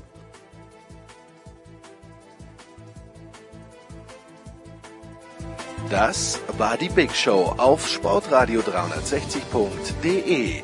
Folgen Sie uns auf Twitter, klicken Sie den Gefällt mir-Button auf unserer Facebook-Seite und abonnieren Sie uns via RSS-Feed oder auf iTunes. Die nächste Ausgabe der Big Show gibt es am kommenden Donnerstag.